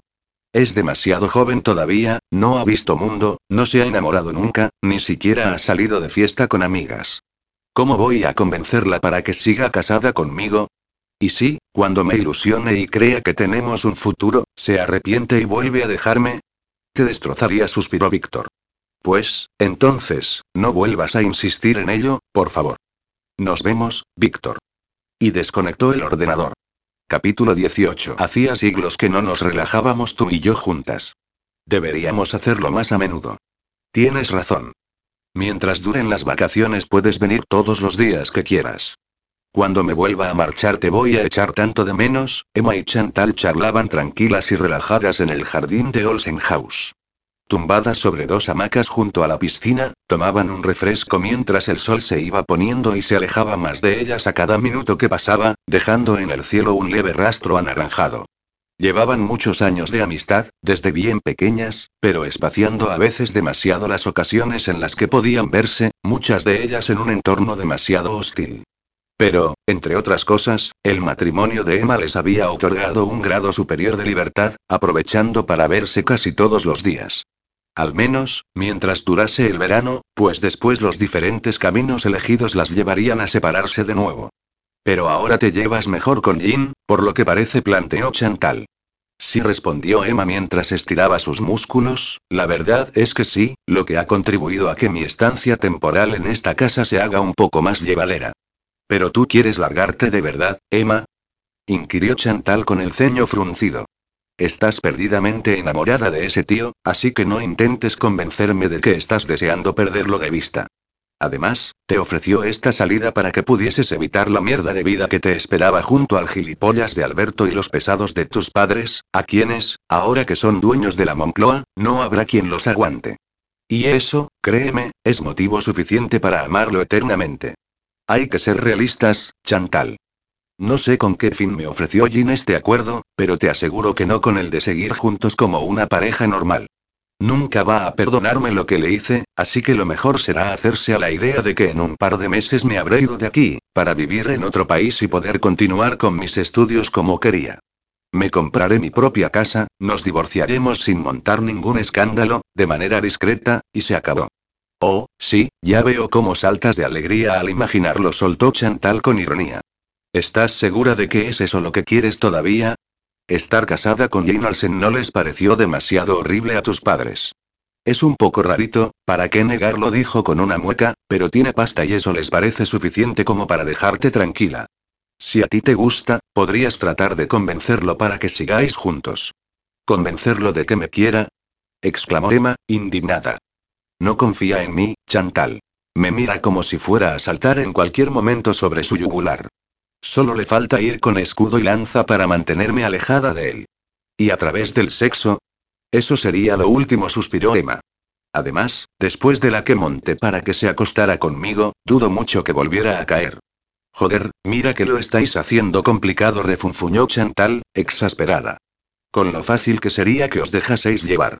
Oh, vamos, Chantal, no me cuentes milongas. Tú sí que te lo has puesto complicado a ti misma para relacionarte con los tíos. Eres guapísima, elegante, inteligente y culta. Te licenciaste en ADE y Derecho con notas excelentes y en septiembre comenzarás un máster en banca y finanzas, pero, claro, voy a hacerle creer al mundo que soy una pija gilipollas y más tonta que las piedras, no sea que se me acerque alguien y tenga que demostrar que soy humana. Creo que será mejor que me vaya a mi casa, dijo Chantal con el semblante pálido, poniéndose en pie. Ya hemos oído llegar a tu hermano y tu marido y seguro que cenaréis enseguida. Joder, lo siento, se disculpó Emma después de levantarse también de la tumbona. Perdóname, cariño, solo lo he dicho porque me gustaría que levantases cabeza. Ya ha pasado más de un año desde aquello y no te he visto ni hablar con un chico en todo ese tiempo. No pasa nada, suspiró su amiga, no hace falta que te disculpes. Me voy a casa y volveré en unos días para que vayamos de compras como hemos quedado. ¿Por qué no te quedas a cenar con nosotros? propuso Emma de repente con entusiasmo. ¿Con vosotros? Pues claro. Dime, ¿acaso alguien te espera en casa para cenar? No, nadie suspiró, como siempre. Imagino que mi padre estará con su nueva amante, que seguro que será más joven que yo, en algún hotel de lujo, y mi madre se habrá tomado su dosis de somníferos para olvidar lo que le está haciendo su marido. O lo mismo anda metida en la cama de su último personal trainer para vengarse de mi padre o ponerlo celoso y así esperar que le haga el caso que no le ha hecho nunca. Pues asunto arreglado, concluyó Emma, sin asombrarse de la clase de familia que había descrito su amiga, tan normal en su círculo. Te dejo algo de ropa y nos cambiamos ahora mismo, le anunció tomándola del brazo. Espera, espera, la paró un instante su amiga. Vosotros cenáis en la cocina, con el servicio. ¿No crees que quedará un poco raro que la pija de tu amiga acepte acompañaros? Pues tal vez vaya siendo hora de que mi amiga la pija se vaya despojando de la puta máscara y se muestre un poquito más natural y accesible. Más o menos como tú eres en realidad. Entre tiras y aflojas, una hora más tarde, en la mesa de la cocina se servía un plato más. Amparo, si encontró algo extraña la visita, no dijo nada, lo mismo que Tomás o las chicas. Ana y Pilar se mostraron un tanto cohibidas al principio, con la presencia de aquella joven de aspecto altivo y snob, pero en pocos minutos se comportaron con ella con la naturalidad que la solía caracterizar. Los últimos en aparecer fueron el dueño de la casa y su chofer. Jin saludó a Chantal de forma cordial, todo lo contrario que Julio, quien no pudo reprimir un comentario jocoso sobre aquella inesperada visita. ¿Pero qué estoy viendo? Se burló mientras se sentaba y se servía él mismo en su plato la ensalada de la fuente. ¿A una princesa que ha decidido acercarse al pueblo? Julio le recriminó su hermana, te agradecería que te comportaras en presencia de mi amiga. Es mi invitada y, si Jin no ha puesto objeción, dudo mucho que debas hacerlo tú. Mi propia hermana va a recordarme que en esta casa no tengo ni voz ni voto porque soy el puto chofer. Seguro que no ha querido decir eso, lo tranquilizó Jin, pero tiene razón, Julio. Cenemos tranquilamente y dejemos las discusiones para otro momento. Tranquilo, Jin dijo Chantal con indiferencia, hace tiempo que ignoro a tu amigo. Te agradezco que no te incordie que me pase aquí la vida últimamente. Claro que no respondió este. Eres la amiga de Emma, y ella ya sabe que para eso nos casamos, para que pudiera estar tranquila mientras durase su estancia provisional en esta casa. A punto estuvo Emma de lanzarle allí en el maldito plato de sopa, achicharrarle las pestañas y dejar colgando todos los fideos sobre su bonita cara. Parecía no dejar de recordarle lo de provisional. Chantal, sin embargo, se sintió cada vez más cómoda, disfrutando de una comida en compañía, algo que ella no hacía desde tiempos remotos, a pesar de observar con disimulo el semblante de cabreo de Julio. Se descubrió a sí misma sonriendo cuando una idea que llevaba tiempo danzando en su cabeza tomó cuerpo en ese instante. O quizá ya la había considerado y ni siquiera se había dado cuenta. Creo que esta noche ya no me apetece comer más, comentó Julio, al tiempo que echaba su silla hacia atrás. Pero Julio le dijo el ama de llaves, sorprendida, serías capaz de comerte una vaca y apenas has tocado la carne. Y todavía queda el postre, una deliciosa tarta de arándanos, de esas por las que sueles hacerme la pelota para que te ofrezca un pedazo más. Te lo agradezco, Amparo, pero esta noche paso. Me voy un rato a ver la tele a mi garaje, dijo recalcando la última palabra y mirando a Chantal sin disimulo. Buenas noches a todos. Lo siento, se lamentó Chantal. Supongo que no estáis muy acostumbrados a las visitas durante la cena. Tú no eres una visita, replicó Emma, y más vale que mi hermano se vaya acostumbrando a verte por aquí. Esta es ahora mi casa, ¿no es cierto, Jin? Le dijo de una forma tan inocente a su marido que solo le faltó abanicarlo con sus pestañas. Aunque él captara la mala intencionalidad del comentario. Claro, contestó él. Jin tuvo que esforzarse por no reír ante aquellos constantes piques entre los dos. Emma podía aparentar ser una chica dulce e ingenua, pero no siempre todo es lo que parece. Tenía un mal genio que a Jean le parecía de lo más irritante, aunque a veces se sorprendiera a sí mismo con ganas de reír. Sin tener claro el motivo, le satisfacía que ella se comportara con él tal y como era, sin volver a utilizar ninguna artimaña para ganárselo, tal y como hizo en el pasado. Recordarlo, sin embargo, lo puso de mal humor. Gracias a todos por la cena y la compañía, agradeció Chantal cuando terminó su pedazo de tarta de postre. Junto a Emma, salió de la cocina y se dirigió al vestíbulo y a la puerta de salida. ¿No quieres quedarte más rato? Le propuso Emma a su amiga. Podríamos volver a dormir juntas, como hacíamos de adolescentes. No, Emma negó convencida. Vendré por aquí muy a menudo y estaré contigo hasta que me aborrezcas, pero dejemos las noches aparte. Creo que tienes por ahí a alguien que desearía pasarlas contigo, y no en la otra punta de la casa, precisamente. No digas chorradas, Chantal bufó Emma. Seguro que está deseando que pase el verano para perderme de vista y volver a su vida de aburrimiento, a su despacho, a su gimnasio, a su soledad, si tú lo dices, Chantal sonrió. No le pasaba desapercibida la química que existía entre su amiga y Jane Olsen. ¿Acaso nadie más lo veía? ¿No se daban cuenta esos dos testarudos de que se gustaban hasta el punto de no dejar de observar cada uno cada sutil movimiento del otro? No se podía estar más ciego. O ser más cabezota que un puto adoquín. Tras despedirse de su amiga, Chantal se dirigió al camino enlosado que llevaba a la verja de entrada, donde, supuestamente, la esperaba su chofer. Pero el mensaje que ella había tecleado en su móvil no había llegado a ser enviado, porque tenía otros planes. Miró hacia un lado, hacia el otro, y se cercioró de que no hubiera nadie, aunque exageraba en la cautela al pensar que alguien pudiese andar por allí a esas horas. Chantal no solía mostrarse insegura. El único problema consistía en la rapidez con la que había llegado a esa resolución. Había sido en un instante, durante la cena, aunque tenía que reconocer que esa idea llevaba flotando en su mente hacía ya bastante tiempo. Pero así era ella. Lo pensaba y lo hacía. Decidida, a pesar de sus reservas, se encaminó al garaje y subió la escalera que llevaba a la planta superior. Tocó a la puerta, esperó y Julio apareció ante ella. Parecía acabar de ducharse, puesto que únicamente llevaba un pantalón negro de chándal, iba descalzo y su largo cabello húmedo caía suelto por los hombros, dejando escurrir todavía algunas gotas de agua que resbalaban sobre su pecho. Hasta el tatuaje que cubría por entero su brazo derecho parecía más vivo que nunca. Chantal sonrió. Esa visión no hizo sino reiterar lo acertado de su repentina decisión. ¿Chantal? preguntó Julio totalmente asombrado. ¿Qué haces aquí? ¿Todavía te apetece seguir torturándome? ¿O has venido a rematarme? Puedo pasar. Pidió ella, al tiempo que pasaba por su lado y entraba tan campante.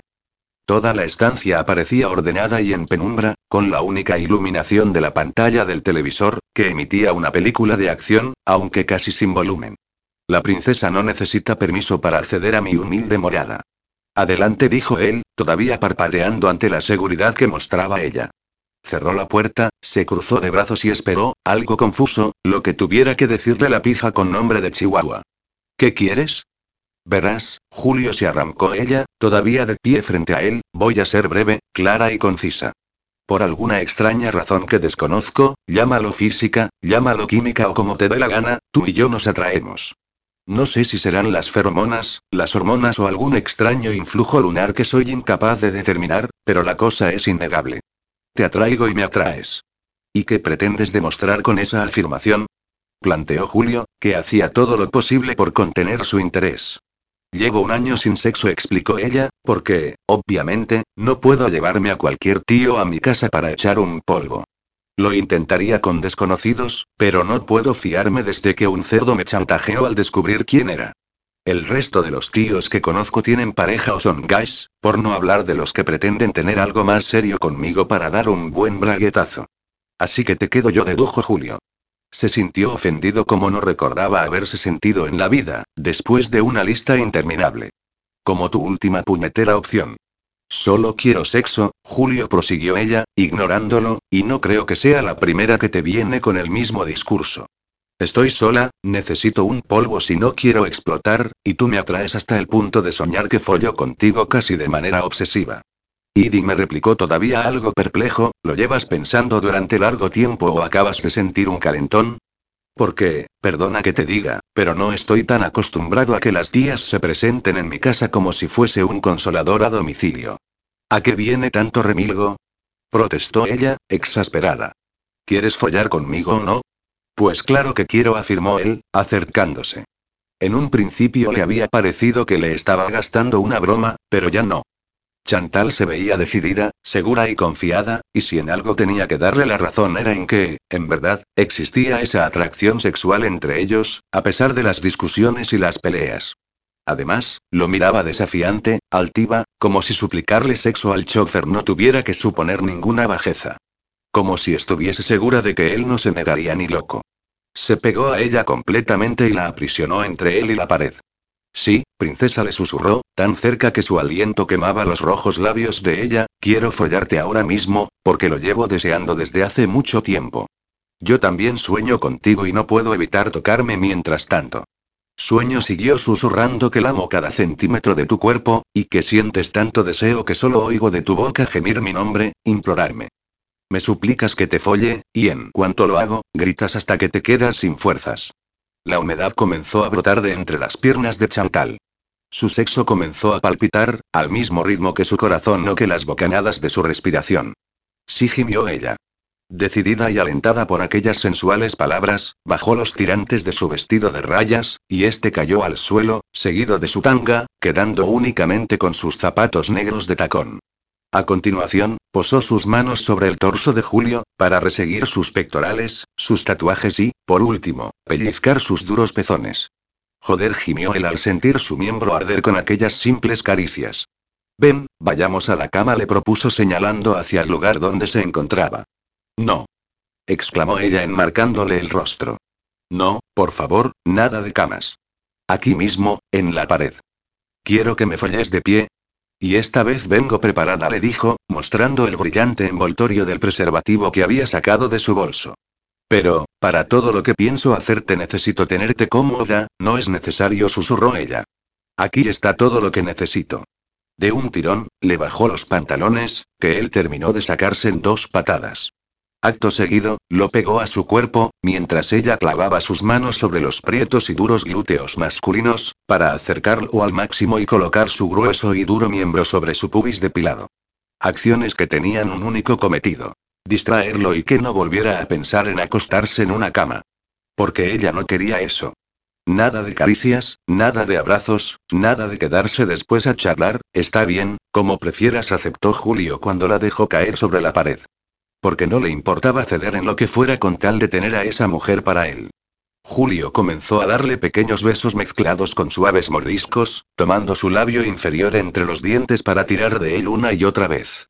Al mismo tiempo, empezó a deslizar sus manos por la suave piel de las caderas de ella, para terminar en sus pequeños pechos y pellizcarlos, pero Chantal elevó los brazos sobre su cabeza, cerró los ojos y comenzó a gemir y a moverse, exigiendo un placer que estaba por llegar.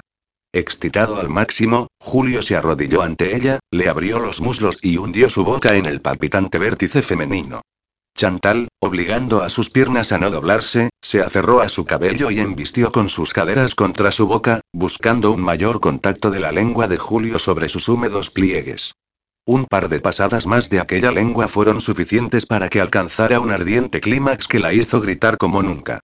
Todavía sintiendo aquellos temblores en su boca, Julio se incorporó, cogió el envoltorio que ella todavía aferraba entre sus dedos y extrajo el preservativo, que se colocó con rapidez y pericia. Buscó la entrada al cuerpo de Chantal con su pene, la agarró de los glúteos y la penetró hasta el fondo al mismo tiempo que la elevaba y la sujetaba contra la pared. Un largo gemido emergió de la garganta de Chantal. Aferrada con fuerza a sus anchos hombros, miró a Julio a los ojos, quien la observaba al mismo tiempo fijamente con sus oscuros y penetrantes iris. Tenerlo tan adentro era una sensación única, maravillosa, excitante, casi olvidada. Antes de seguir pensando, se centró en las sensaciones de su cuerpo, en sus piernas rodeando la cintura de Julio, o en sus pechos rozando su duro torso. Ella comenzó a subir y bajar, pero él la aplacó un instante y la besó con fuerza, introduciendo su lengua directamente para enredarla en la de ella, saborearla y beberse su aliento. Entonces, sí la dejó moverse, ayudándola a subir y bajar agarrándola por la cintura. El ambiente se hizo eco de gemidos, choques de la carne y golpes de la espalda de Chantal contra la pared. Cuando ambos alcanzaron el orgasmo, ralentizaron sus movimientos, bajando el ritmo sin dejar de mirarse. La calma después de la tormenta. Cada uno exhalaba el aliento en la boca del otro a toda velocidad, y Julio aún se mantuvo en pie con ella aferrada a sus hombros durante varios minutos, al cabo de los cuales Chantal se desligó de su cuerpo, dio un salto al suelo y empezó a ponerse la ropa. ¿Te vistes ya? ¿En serio? preguntó Julio, extrañado y cenudo. Sí, tengo que irme, contestó ella sin mirarlo. En pocos segundos, se puso el vestido, guardó el tanga, cogió su bolso y se repasó los labios con su rojo carmín frente a un pequeño espejo. Hasta la próxima, Julio dijo abriendo la puerta. Espera un momento, joder, la increpó Julio. ¿Y ya está? ¿Un polvo, me corro y me largo? Yo juraría que es algo a lo que tú estás muy acostumbrado, respondió ella, después de darse la vuelta para encararlo. Solo que eres tú el que suele hacerlo. La mayoría de amantes me piden quedarse a dormir conmigo. Para pasarse la noche suplicándote mimitos. Para que las despaches a la mañana siguiente. Chantal rió de forma cínica y se volvió a dirigir a la puerta. Nada de mensajes, Julio. Ya me iré pasando. Tras sus últimas palabras, Chantal cerró la puerta y dejó a Julio en mitad de la estancia, desnudo, aturdido. Por primera vez, supo lo que sentían las mujeres a las que él utilizaba para un simple desahogo sexual. Capítulo 19. Cinco campanadas volvieron a despertar a Emma de un sueño convulso y extraño. Todavía con los ojos cerrados, se removió inquieta en la cama y se abrazó a la almohada para tratar de volver a conciliar un sueño que llevaba demasiadas noches esquivándola, hasta que caía rendida de cansancio. Algo muy raro volvía a impedírselo de nuevo. No podía definir qué o por qué, pero el aire de la habitación pareció espesarse de pronto, volviéndose pesado y cargante, hasta parecer que dejaba su peso sobre el cuerpo de Emma. Todavía boca abajo en la cama, abrió los ojos. Esa pesadez se había transformado en olor, un olor que ella recordaba demasiado bien. El perfume de Diana. Pero había algo más, algo llenaba la habitación además del olor.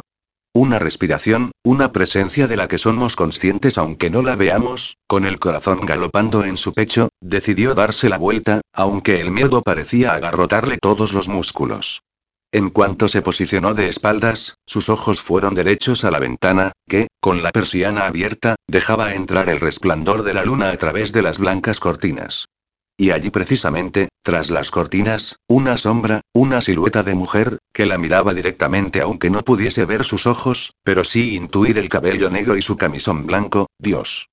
Emma dio un grito que apenas se materializó, al mismo tiempo que saltó de la cama sin saber de dónde sacó las fuerzas, o, quizá, que el propio pánico le otorgó. Se lanzó desesperada a abrir la puerta y se vio de pronto corriendo por el largo pasillo, oyendo de nuevo los golpes de sus pies descalzos y su propia respiración acelerada. Pasó primero, por inercia, por la habitación de Jin, pero, como la vez anterior, permanecía oscura y vacía. Dio media vuelta y se dirigió a la escalinata principal, que empezó a bajar a mil por hora, lo mismo que la escalera del sótano. Por suerte, la mansión permanecía levemente iluminada durante todas las noches, con pequeños apliques y lamparitas situados de forma estratégica sobre muebles y paredes, creando círculos de luz a través de casi todas las estancias. A pesar de ello, ayudaban también a crear contrastes de luces y sombras, que conseguían perturbar todavía más a Emma y la obligaban a correr cada vez más a prisa. Ya no sabía si la perseguía su propia sombra o la de alguien, o si el murmullo que oía era el sonido de su respiración o una voz susurrando su nombre. Emma, Emma, cuando aterrizó de golpe en el sótano, ya no veía ni por dónde iba. Las lágrimas habían empañado sus ojos y las sentía deslizarse sobre las mejillas, por lo que, prácticamente a ciegas, entró en el gimnasio, donde la cinta de correr y el resto de aparatos permanecían solitarios y vacíos.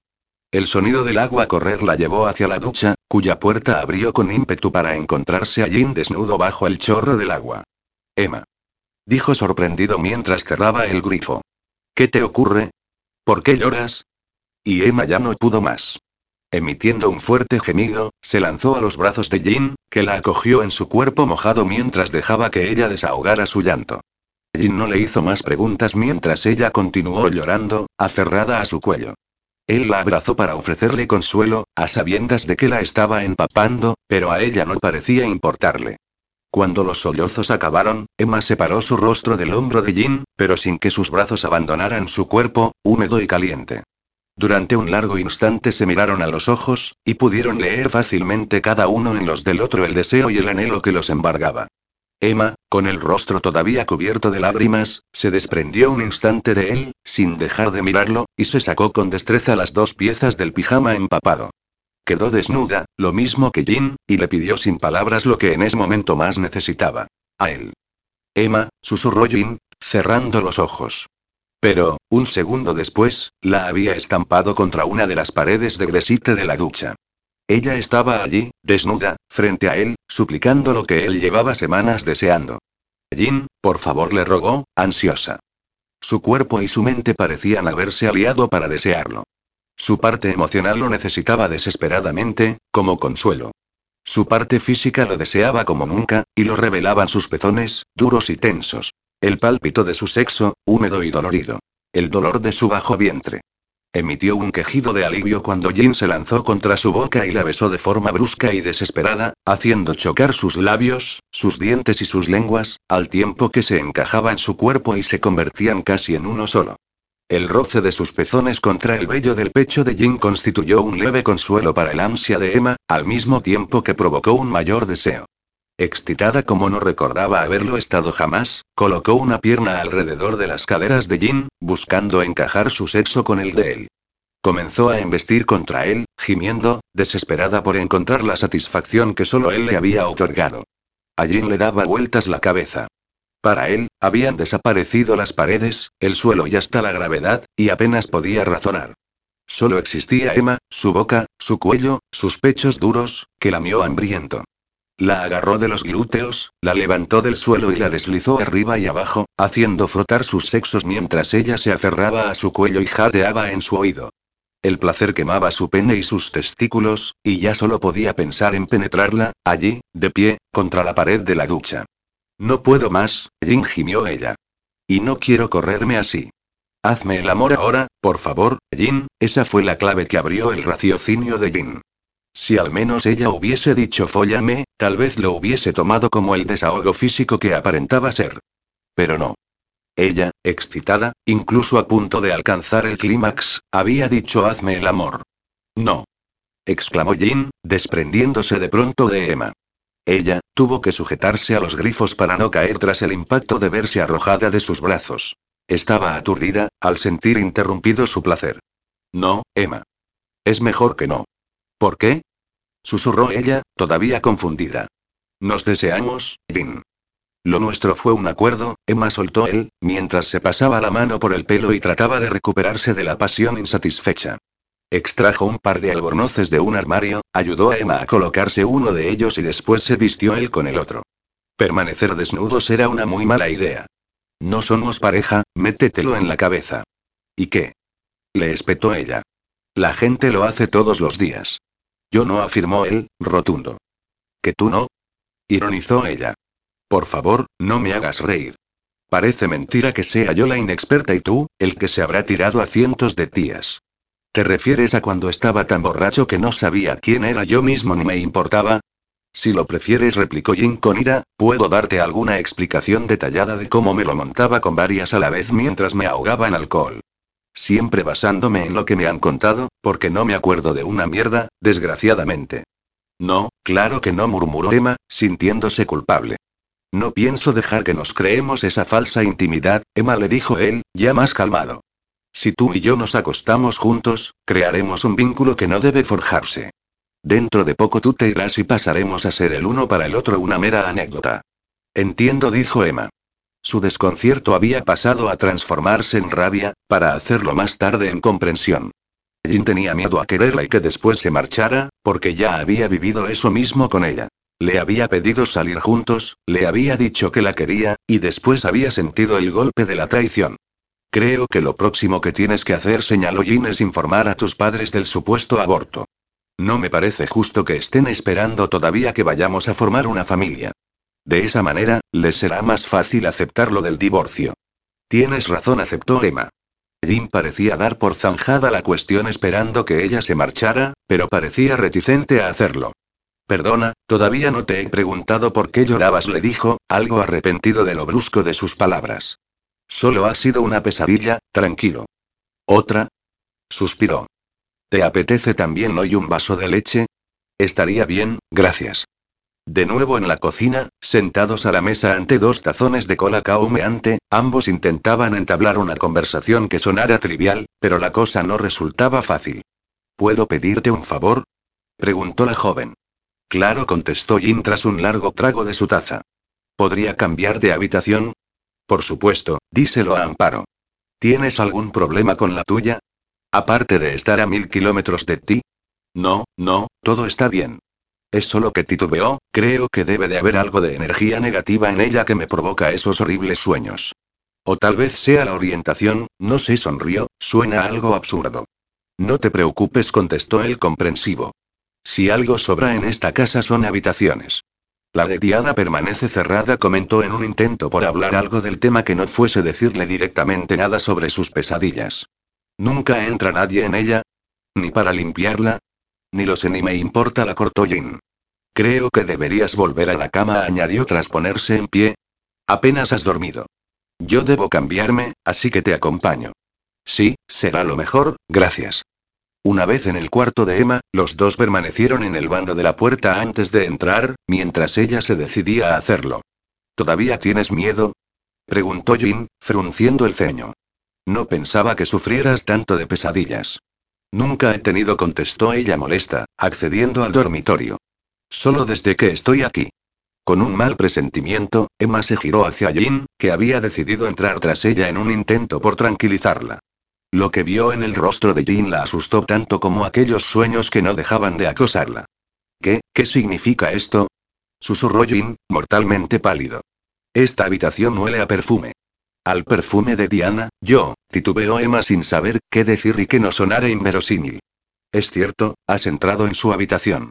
exclamó Jin, cada vez más furioso. No podías evitar alimentar tu curiosidad y has tenido que usar su perfume. Pues claro que no. Protestó la chica. No lo niegues. Continuó increpándola Jin. Me ha dicho Amparo que te ha pillado más de una vez curioseando en las habitaciones de la casa, tanto en la de Diana como en la mía. Eso no significa que vaya por ahí usando el perfume de nadie, y menos si está muerto. Acabas de preguntarme hace un momento por la habitación de Diana, replicó Jin, acercándose a ella. No has dejado de preguntar por ella desde que llegaste aquí. Lo mismo que por mi relación con ella.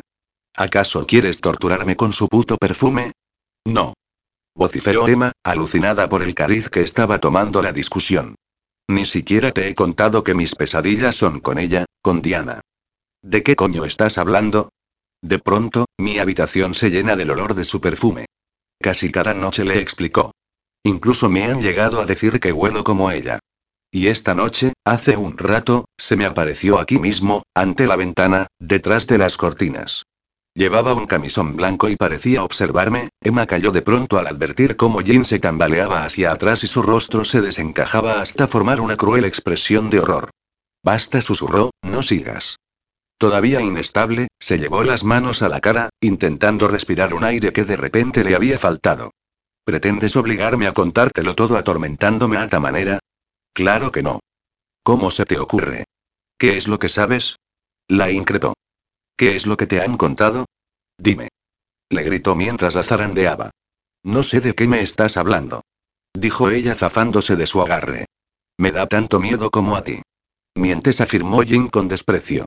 De alguna manera has averiguado algo y pretendes enterarte de todo inventándote la patraña de las pesadillas, dándome pena para que vuelva a confiar en ti, cayendo en tus brazos con el numerito de la ducha y las lágrimas. Pero escúchame bien, Emma Montalbán. No me creo nada, no me das pena y no confío en ti. Ni lo haré nunca. ¿Has acabado? Dijo ella totalmente estática en medio de la habitación. No, no he acabado, replicó, desprendiendo rayos grises de odio. Procura no venir a buscarme, ni a mi habitación, ni al gimnasio, ni te metas en mi cama o en mi ducha. Habla con tus padres, cuéntales lo del aborto y ve allanando el terreno para el inminente divorcio. Ya tienes tu dinero y vía libre para tus estudios, tu diversión y tu independencia, que era lo que querías, ¿no? Por supuesto, respondió ella, elevando la barbilla. Aunque, en estos momentos, lo que más me apetece es mandarte a la mierda. Vas de niña buena y eres una mentirosa y una farsante.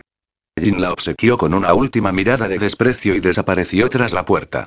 Gilipollas chilló ella, lanzando contra la puerta un par de zapatos, lo único que tenía cerca, aunque únicamente consiguió que rebotaran y cayeran al suelo en un golpe sordo. Que te den, capullo. Idiota, imbécil, te odio. Ya era demasiado tarde para echarse de nuevo a dormir, por no contar que le sería imposible hacerlo, así que cambió radicalmente sus lágrimas por rabia y se dirigió derecha al escritorio que había junto a la pared. Levantó la tapa de su portátil y buscó la página de Google. Los fantasmas no existen, murmuró. Así que veamos qué encontramos por aquí sobre Diana. Pero tras pasar un buen rato indagando, descubrió que poco se sabía de aquella mujer. Los Olsen se habían mantenido siempre al margen de la prensa y los cuchicheos, y apenas existían fotografías, y menos titulares o noticias. En todo caso, una brevísima biografía, en la que mencionaba su boda con el empresario Jacob Olsen, el marido de su recién fallecida hermana, y su prematura muerte hacía casi tres años a causa de un accidente en casa al caer por la escalera. Emma suspiró. Acababa de demostrar que sí era cierta la parte que había mencionado Jim, pues no se quitaba de la cabeza la extraña figura de Diana Olsen. Pero creer que había montado todo aquel embuste de pesadillas para sonsacarle información, en fin, todo por mentir. Mientes una vez y serás una embustera para siempre. Antes de cerrar el portátil, un último fragmento llamó su atención en aquella nota sobre Diana. Hablaba sobre el posible misterio que rodeaba la vida y la muerte de la anterior señora de Olsenhaus, ya que el abogado de la familia, Bruno León, había sido acusado de intentar matar al padre de Jean, al tiempo que había resultado culpable de los cargos de apropiación indebida, evasión y fraude fiscal, falsificación de documentos, suplantación y un largo etcétera. Por todo ello, permanecía encerrado en la cárcel, cumpliendo una condena de 15 años. Abriendo los ojos de par en par, y con una sonrisa de satisfacción, Emma cogió su móvil y marcó el número de Chantal. ¿Todavía conservas aquellas pelucas que nos pusimos para el concierto? Le preguntó Emma a su amiga. ¿Me vas a explicar para qué? Para pasar desapercibidas, claro. Emma, joder. Dime algo más o vas a cara descubierta. Está bien. Tú y yo vamos a hacer una visita a un recluso en la cárcel. Capítulo 20. La visita de la madre de Emma a Olsenhaus hizo mantener en alerta a servicio y seguridad, poniendo patas arriba la tranquilidad que solía reinar en aquella mansión inglesa. Con aún mayor porte en su caminar y en su vestir, Miranda entró en el salón principal, donde su hija la esperaba sentada en el sofá de piel marrón. Nada más verla entrar, se levantó y esperó a que le ofreciera uno de aquellos besos que se correspondían más con los de una extraña que con los de una madre. No he podido venir antes, se excusó la mujer. Se atusó su melena pelirroja, se alisó la falda y se sentó en el filo del sofá, a más de un metro de su hija. Ahora tu padre y yo no paramos, entre recepciones y viajes, sobre todo viajes. Acabamos de volver de Bruselas, de la última cumbre europea del Consejo, y la semana próxima tenemos toda una gira por Latinoamérica. Qué bien dijo Emma sin emoción. Eso era lo único que le había importado siempre a su madre. Como ya tenía dinero, lo siguiente había sido el poder y la fama.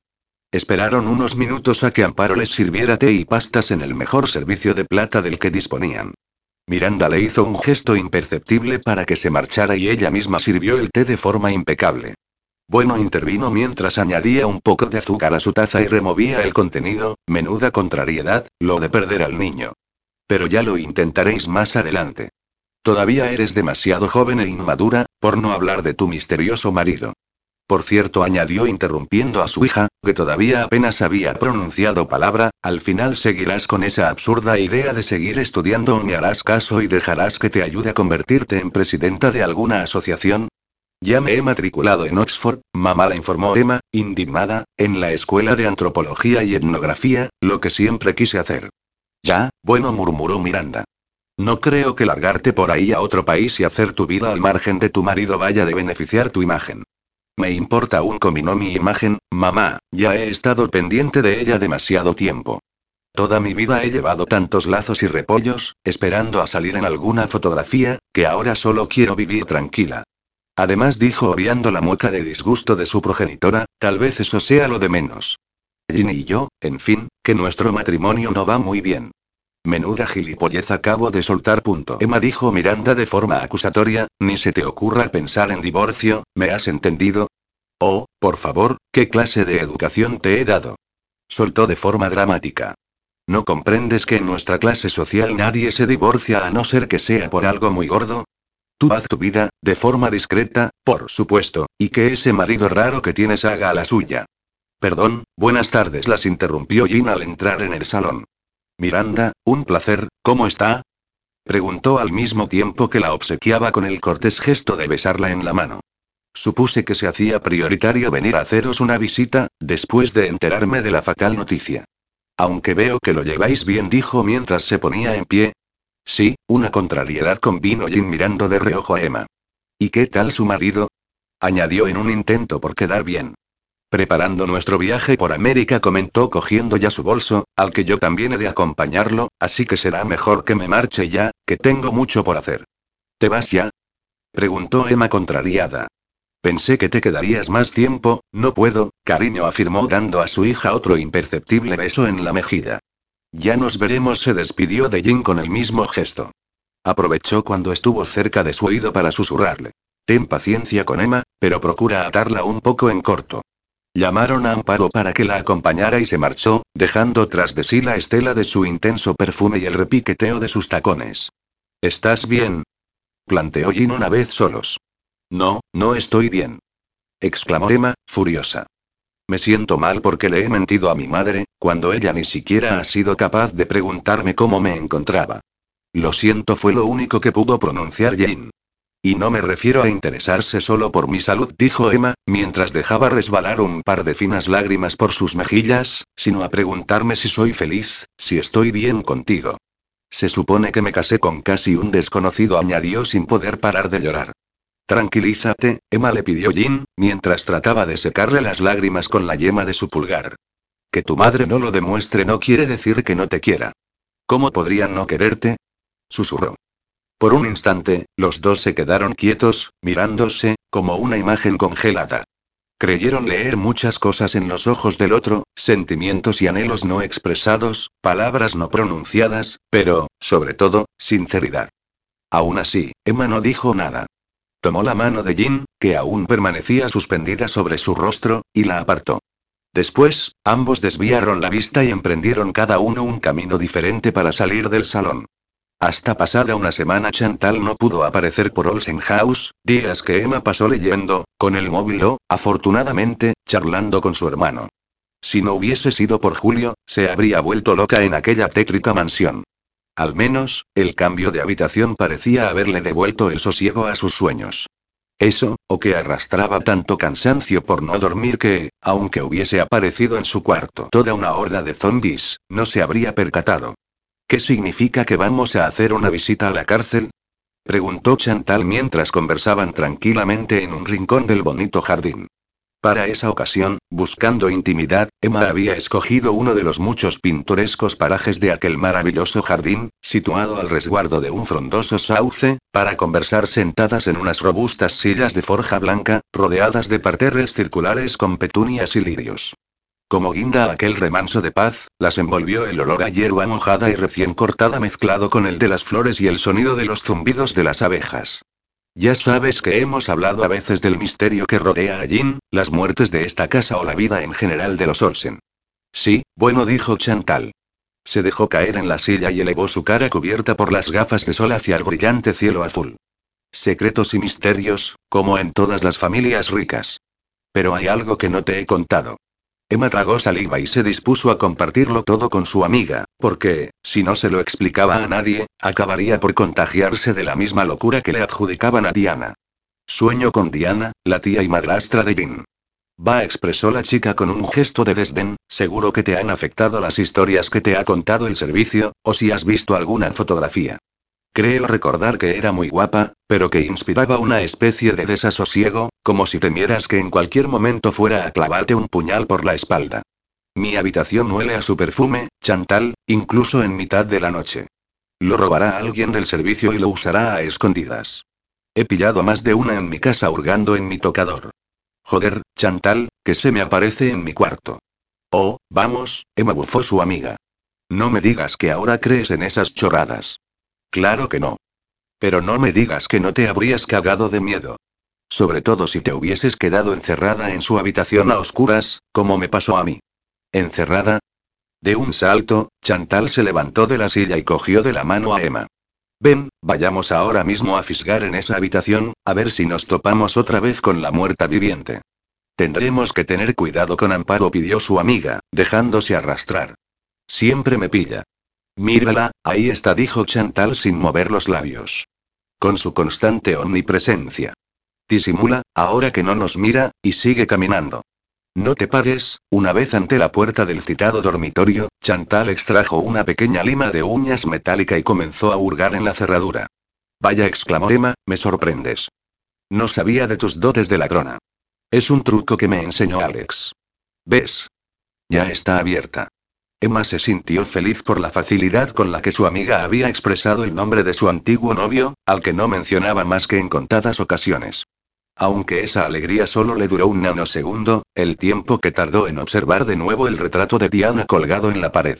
Joder. Soltó Chantal cuando entraron en la habitación. Qué mal rollo se respira aquí. Observó la fotografía, los frascos de perfume alineados sobre la cómoda, los recargados muebles, el polvo suspendido sobre los tenues rayos de sol que se filtraban entre las rendijas de la persiana, ya te lo dije, susurró Emma, observando de nuevo todos aquellos objetos, tratando de no perder de vista la puerta de la habitación. Qué pasada, murmuró Chantal. Deslizó los dedos sobre el ostentoso marco del espejo, o sobre las columnas del cabezal de la cama. Parece que hayamos retrocedido en el tiempo. Ya está, vámonos de aquí, le rogó Emma, por favor. Ya has saciado tu curiosidad. Seguro que el otro día, como estaba sola, me cagué de miedo y en realidad me lo imaginé todo. Espera, susurró Chantal, ¿no notas cómo, frío? Joder, sí respondió Emma nada más percibir cómo el vello de sus brazos se ponía completamente de punta. Vámonos ya. Antes de que su amiga la obedeciera, una súbita ráfaga de viento entró en el dormitorio, volviendo a hacer cerrar los postigos de madera y la puerta que daba al pasillo, en dos golpes secos y sordos. Mierda. Gritó Emma al verse de nuevo a oscuras en el mismo lugar. Te lo dije, Chantal, te lo dije. Tranquila, Emma, cálmate, la apaciguó su amiga.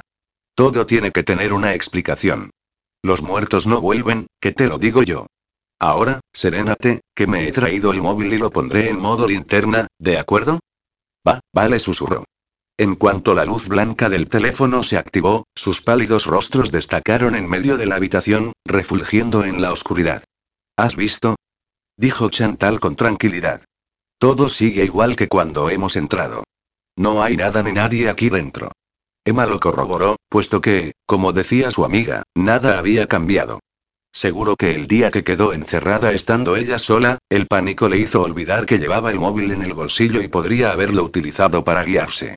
Quedaba claro que la luz, por tenue que fuera, hacía cambiar bastante la cosa. Lo único que sí pudieron notar con claridad fue la bajada de temperatura. La ráfaga de viento se había difuminado, pero el frío seguía latente y continuaba manteniendo el vello de sus pieles totalmente de punta. Pero hace frío, insistió Emma. Primero echaremos un vistazo a la puerta. Chantal intentó girar el pomo, pero esta continuaba sin poder abrirse. Vale, calma, dijo. Ahora lo intentaremos con la ventana. Empujó con fuerza los postigos de la ventana, pero tampoco cedieron a sus intentos. Joder, tampoco se abren. ¿Cómo es posible? ¿Y yo qué sé? Chilló Emma. Deja de hacer preguntas y utiliza tu teléfono para llamar a mi hermano. El caso es que, Chantal continuó con sus indagaciones, ignorando la insistencia de su amiga, esta ventana cede un poco hacia afuera, pero algo la impide abrirse del todo, como un pestillo exterior. Sigue haciendo cada vez más frío, Chantal. Volvió a suplicar Emma. ¿Quieres usar el puto teléfono? De pronto, una nueva ráfaga de aire las envolvió, y esta vez, vino acompañada de un susurro que Emma ya conocía. Emma, Emma, ¿de dónde coño vienen esos susurros? Preguntó Chantal después de pararse en medio de la estancia. Tampoco lo sé. Me ha parecido que venían de por aquí, dijo antes de agacharse ante la recargada cómoda. Joder.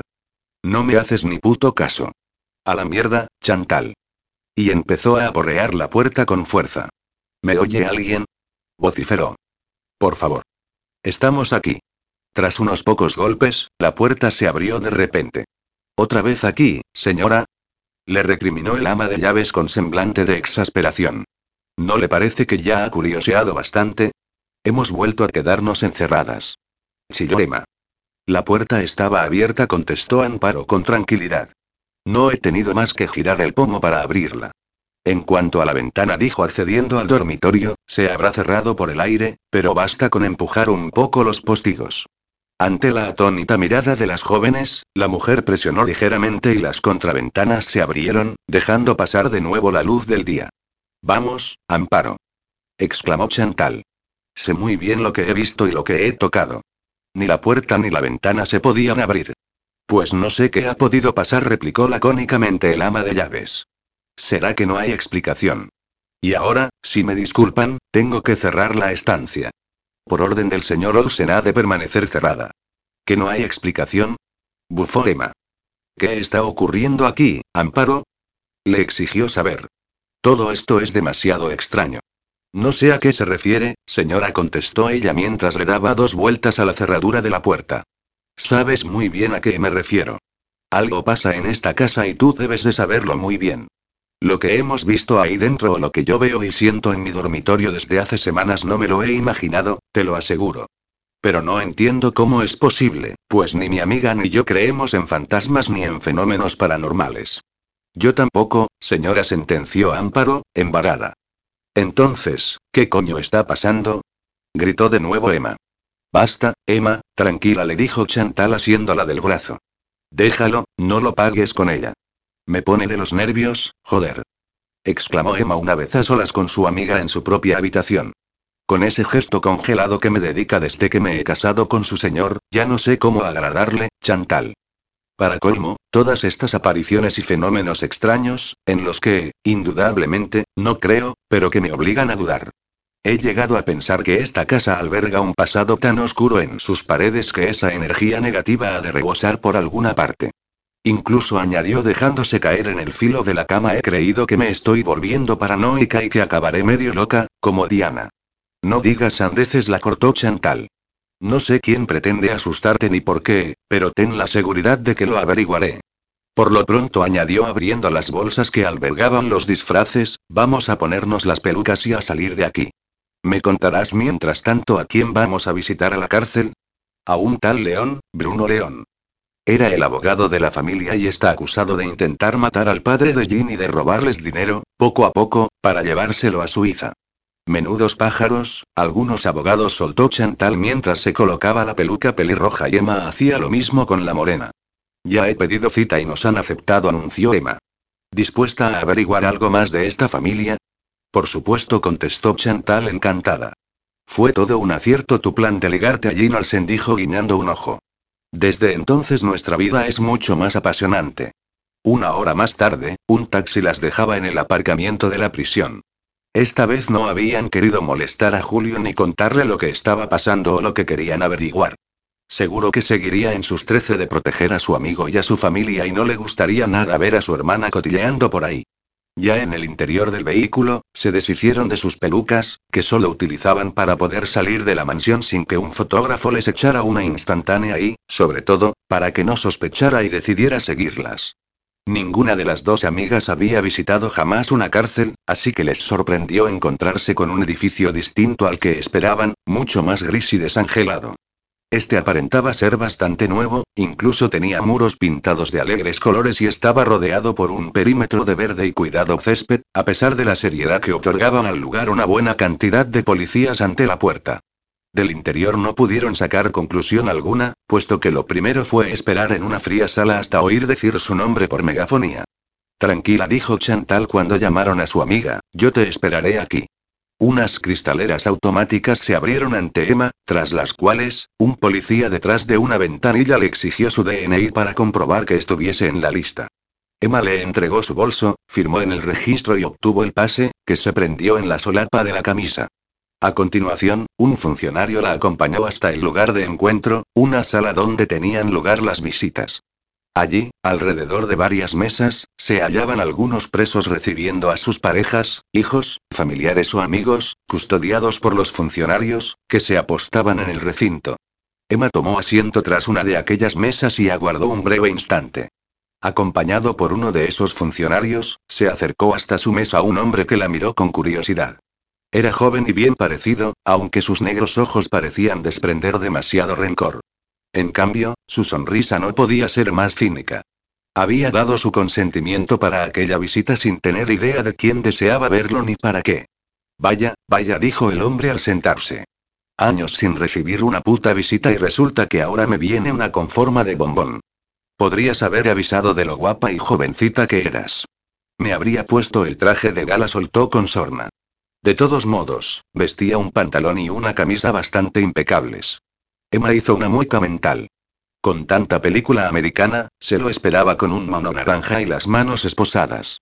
La cosa era mucho más normal en la realidad. ¿El señor Bruno León? preguntó ella. ¿Quién lo pregunta?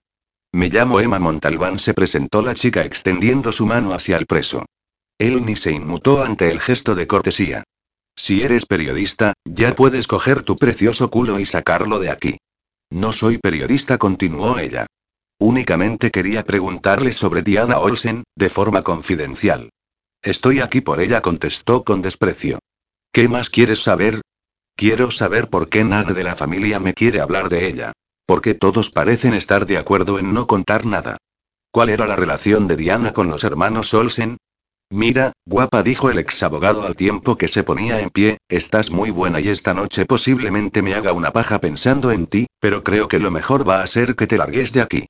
Tienes cara de pija recatada y no pintas nada en este lugar.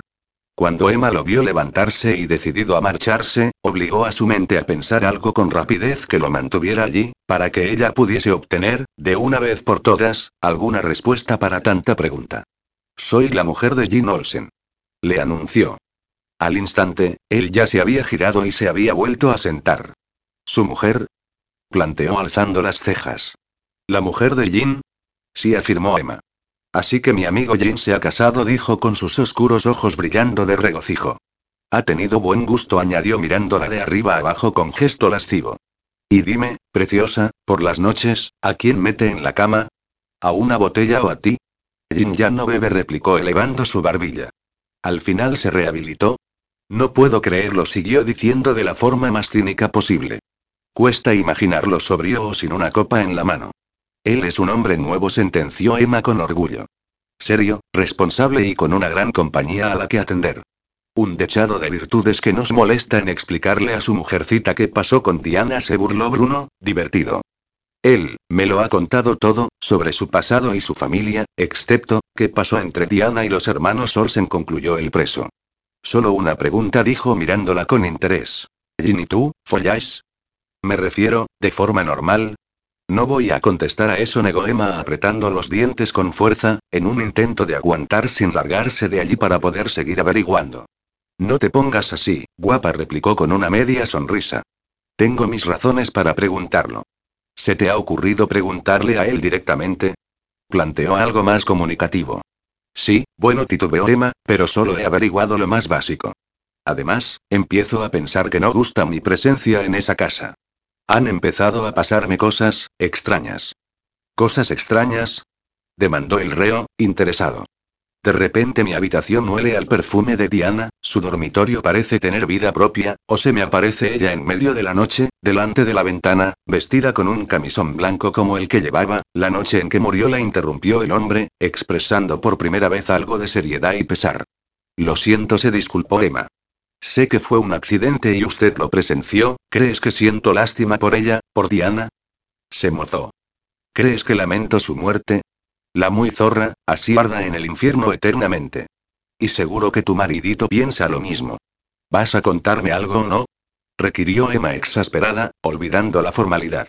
Escúchame, preciosa, le dijo él, bajando el tono, como si a alguien fuera a importarle aquella conversación. Te voy a dar una semana de plazo para que sea Jin quien te lo cuente todo. Si no lo consigues, vuelve y estaré encantado de darte hasta el más mínimo detalle. ¿Y por qué no ahora? Quiso saber Emma, sorprendida. Hazme caso, guapa. Sería mejor que te lo explicase él mismo. Digamos que os hago ese favor por los años de amistad y orgías que disfrutamos él y yo. No entiendo, se quejó la chica. Ya lo entenderás, bombón. En cuanto a lo que te está pasando en esa casa, yo intentaría convencer a Jim para irme a vivir a cualquier otro lugar. Olsen House se puede revelar en cualquier momento y, créeme, volverse muy hostil. Pues me has dejado peor que al principio, gruñó Emma. Te doy una semana, le repitió. Te estaré esperando, por si decides volver. Aunque una visita tuya siempre será bienvenida, añadió lamiéndose los labios. Me da la sensación de que lo único que has hecho es divertirte a mi costa, refunfuñó Emma mientras se ponía en pie, y no me has llegado a tomar en serio en ningún momento. Por supuesto que te he tomado en serio, preciosa, pero debes entender que los días aquí son bastante tediosos, por si no te has hecho una idea. Gracias de todos modos, dijo Emma, por tu tiempo. Encantado, rubia. Por cierto, añadió él antes de que se marchara, todavía sentado, todavía celebra Jane aquellas inolvidables orgías en el sótano. Por supuesto que no, afirmó ella tensa. Pues deberías tener más comunicación con tu maridito, le aconsejó Bruno, volviendo a su cruel sonrisa, porque un amigo al que acaban de encerrar aquí me ha contado que se lo pasaron en grande en aquel sótano, hace muy poquito tiempo. Eso no es cierto, replicó Emma con seguridad. Ah, ¿no? Pregúntale, guapa. Pregúntale si es cierto o no que recibió a unos cuantos amigos y unas cuantas putas, todo ello bien regadito con whisky y cocaína. Oh, perdona, la miró de forma cruel, tal vez pensaste que lo habías redimido. Pues olvídalo. Jin no es el ángel que te ha hecho creer, cara bonita. Que te jodan, Bruno León soltó Emma con rencor. Y espero que pases aquí mucho tiempo.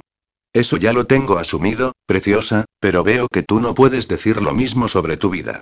Una carcajada despiadada surgió de la garganta de aquel tipo. Emma, descolocada, se dio media vuelta y salió de aquel lugar bastante más confundida que al principio. Capítulo 21 Pues te has lucido con esta visita, la riñó Chantal una vez en casa. Ya se habían desprendido de sus pelucas y se dejaban caer sobre la cama, después de que Emma la hubiese informado sobre su surrealista conversación. Ese tío ha demostrado ser un capullo y, para colmo, no te ha aclarado una mierda. Lo sé, suspiró Emma. Pero que conste que la intención era buena. ¿Vas a quedarte a cenar? No, hoy no declinó Chantal mientras se ponía en pie de un salto y miraba su reloj de pulsera. Esta noche ceno con mi padre, comentó despreocupada. Algunas veces me pide que quedemos en mi restaurante favorito y charlamos un poco. Nos vemos, Emma. Le dio un beso a su amiga y salió por la puerta. Y Emma supo con certeza que mentía. Cuando Chantal ya había atravesado uno de los laterales del jardín, dio un par de pasos rápidos hacia la parte posterior de un arbusto, para camuflarse al oír el chirrido que hizo la verja de entrada al abrirse. Tras ella apareció el Bentley conducido por Julio y, aunque ya empezaba a caer el día, pudo ver perfectamente cómo una mujer surgía del vehículo, lo rodeaba y se inclinaba ante la ventanilla para darle un beso al chofer. Después se marchó y el coche atravesó la verja para terminar aparcado frente a la puerta del garaje. Cuando Julio salió del vehículo, subió la escalera de su vivienda mientras jugueteaba con las llaves del coche y silbaba una alegre melodía. Chantal esperó cinco minutos, por si el chofer recibía alguna visita o tenía pensado salir. En vista de que no sucedía ninguna de las dos cosas, inspiró fuerte y salió de su escondite para presentarse de nuevo ante la puerta de aquella vivienda sobre el garaje. Chantal saludó Julio al abrir la puerta y verla entrar, qué agradable sorpresa. No son necesarias palabras corteses ni chorradas varias, soltó la chica plantándose ante él con los brazos en jarras. He venido a follar. Si te apetece. Eso siempre contestó él. Julio cerró la puerta y se abalanzó sobre Chantal para poder besarla y devorar su boca como deseaba, sin preámbulos, sin más palabras de cortesía. Sus lenguas se enzarzaron en una batalla, a ver cuál de ellas lamía la del otro más rápido. Ella asió el bajo de su camiseta y tiró de la prenda para sacársela por la cabeza, y así tener a su disposición su pecho duro y fuerte, para lamerlo también con ansia, mientras sus manos se enredaban en el largo cabello de él. Joder, princesa gimió Julio cuando la boca de la chica lamió desesperada la totalidad de su pecho y sus pezones, me pones a cien. El chofer tiró del vestido de Chantal hacia abajo, dejándola solo con un pequeño tanga de color burdeos, que desapareció al instante en cuanto ella dio un par de golpes de calera. Voy a comerte entera, susurró Julio mientras la mía y pellizcaba sus pezones e introducía una mano entre sus muslos, pero esta vez sobre mi cama. No. exclamó ella. Te dije que nada de camas. Para distraerlo y que no volviera a pensar en ello, Chantal tiró con fuerza del cinturón de sus vaqueros, los desabrochó y se los bajó hasta los tobillos junto con los calzoncillos. El miembro grueso y palpitante de Julio le saltó a la cara, con lo que ella no tuvo más que cogerlo por la base e introducírselo por completo en la boca. Dios, gimió Julio al ver a la joven de rodillas ante él y sentir la totalidad de su miembro dentro de su cálida boca. Chantal, con maestría, tomó en sus manos los hinchados testículos y se movió hacia adelante y atrás, de manera que sintiera la punta al fondo de su garganta y no quedara un centímetro fuera de su boca. Cuando Julio empezó a sentir la llegada inminente del orgasmo, cogió a la chica por su corto cabello para separarla de él. La asió de una mano y la arrastró hasta una butaca, donde él se sentó, después de deshacerse de sus ropas. Tendrás tu polvo sin cama, gimió Julio, pero no será de pie esta vez. En el sillón. Ni para ti, ni para mí. Chantal no dijo nada, obnubilada como estaba por el deseo. se limitó a trepar sobre el cuerpo desnudo de Julio y a colocar sobre su miembro el preservativo que aún llevaba entre sus dedos. Cuando lo hizo, se posicionó a horcajadas y comenzó a deslizar su húmeda vulva sobre la longitud del pene del chofer, arriba y abajo, con rapidez, gimiendo desesperada mientras él pellizcaba sus pezones con fuerza. Fóllame ya, princesa jadeó él. Cuando yo quiera. Gritó ella. Aunque, precisamente, fuera eso lo que hiciera al instante. Se alzó para alcanzar la punta del miembro con la entrada de su cuerpo y bajó de golpe hasta hacer chocar sus glúteos contra los muslos velludos de él, una vez, y otra, y otra, su vagina ardía, sus pechos dolían, y sus entrañas se disolvían. Solo unos segundos después, los dos estallaron juntos en un potente orgasmo que los hizo gritar y jadear durante un largo e intenso instante. El cuerpo húmedo de Chantal cayó sobre el igualmente empapado pecho de Julio, entre gemidos y suspiros que no parecían tener fin. Julio aprovechó, a sabiendas de que ella no permanecería sobre él mucho tiempo, y la cubrió con sus brazos, disfrutando de la suavidad de la piel de sus hombros y su espalda. Con una mano, hizo que levantara su cabeza y volvió a buscar su boca, para besar sus gruesos labios, que todavía conservaban parte del rojo carmín. ¿Quién era la mujer del coche? Preguntó Chantal cuando finalizó el beso, todavía sentada sobre las piernas de Julio. ¿Qué mujer? Contestó Julio con expresión inocente. La que venía contigo en el coche y te ha dado un beso antes de irse. No solo lo había visto con ella, sino que se había fijado en el detalle del beso. Bien, pensó Julio con un regocijo que no pensaba demostrar. O soltó con indiferencia, la vecina de enfrente. Me la he encontrado en la ciudad y me he ofrecido a traerla a casa. ¿Te la follas? Quiso saber Chantal. Aprovechó el momento para desprenderse del abrazo de Julio y levantarse para recuperar su ropa. A veces reconoció él con despreocupación, sin moverse del sillón ni preocuparse por cubrirse. Otra de la lista de mis casadas insatisfechas. Precisamente dijo recuperando su móvil del bolsillo de sus pantalones, habíamos quedado para esta noche, porque su marido está de viaje, pero voy a decirle que ya no es necesario. ¿Por qué? Inquirió Chantal mientras fijaba la vista en los botones de su vestido. Puedes tirarte a quien te dé la gana. Seguro que se te vuelve a poner dura en un santiamén. Me había parecido que no estaría bien estar contigo y con otra el mismo día. No digas sandeces. Chantal rió, al tiempo que cogía su bolso y se dirigía a la puerta. Yo vendré de vez en cuando, solo cuando me apetezca un polvo, así que eres libre de hacer lo que te venga en gana. Tienes razón, aceptó Julio mientras comenzaba a teclear en su móvil. La he visto muy cachonda. Le diré que aproveche que está sola para pasar la noche conmigo, en mi cama. Toda la noche juntitos. Horas y horas follando cómodamente sobre las sábanas, Chantal no dijo nada. Ni siquiera lo miró, aunque pareció tensarse de repente. Cerró la puerta y bajó con rapidez los escalones de la vivienda para desaparecer tras el camino enlosado, en busca del taxi que ya la esperaba. Julio guardó su móvil y sonrió. Estiró las piernas, colocó los pies sobre el puff acolchado y puso las manos detrás de la cabeza. Estaba satisfecho, muy satisfecho. En todos los sentidos. En el interior de la mansión, Emma volvía a cenar, una noche más, sin la presencia de Jin. Ni siquiera su hermano se había dignado aparecer.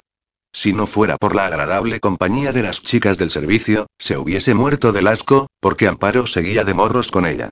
Hasta Tomás parecía mirarla de forma extraña.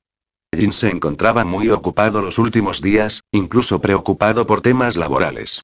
Se pasaba la vida encerrado, entre el despacho de la ciudad y el de la casa, frente al ordenador o con el teléfono pegado a la oreja. Las sombras bajo sus ojos habían alcanzado un nivel máximo de oscuridad y parecía más taciturno que nunca, pero Emma no había encontrado el momento oportuno para preguntarle. Por eso, cuando el ama de llaves preparó una bandeja con café y unos dulces para llevarlos al despacho de su jefe, Emma casi se la arrebató de las manos para llevarla ella misma.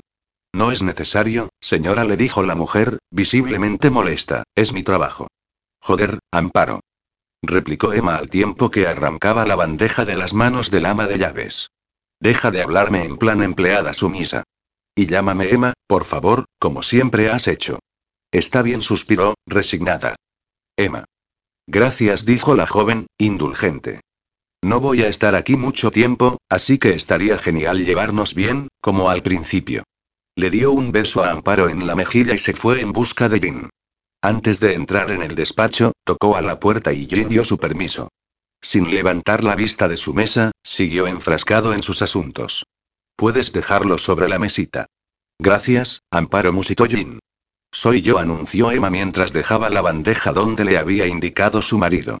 Sirvió el café en una taza, sin azúcar, como sabía que le gustaba, y se lo ofreció. Gracias, dijo Jin algo reticente. Le dio un sorbo a su café sin dejar de mirarla por encima del borde de la taza. ¿Querías algo? Le preguntó después de dejar la taza en una esquina de su mesa. Sí contestó, hacer las paces contigo. Emma suspiró él, tengo mucho trabajo y no estoy para tonterías. No son tonterías. Cogió una silla y se sentó frente a él, al otro lado del escritorio. No tienes tiempo ni para comer, Jin, y tienes una cara de preocupación que acabará por producirte una úlcera. A veces es bueno hablar de tus problemas con otras personas. ¿Va algo mal en la compañía?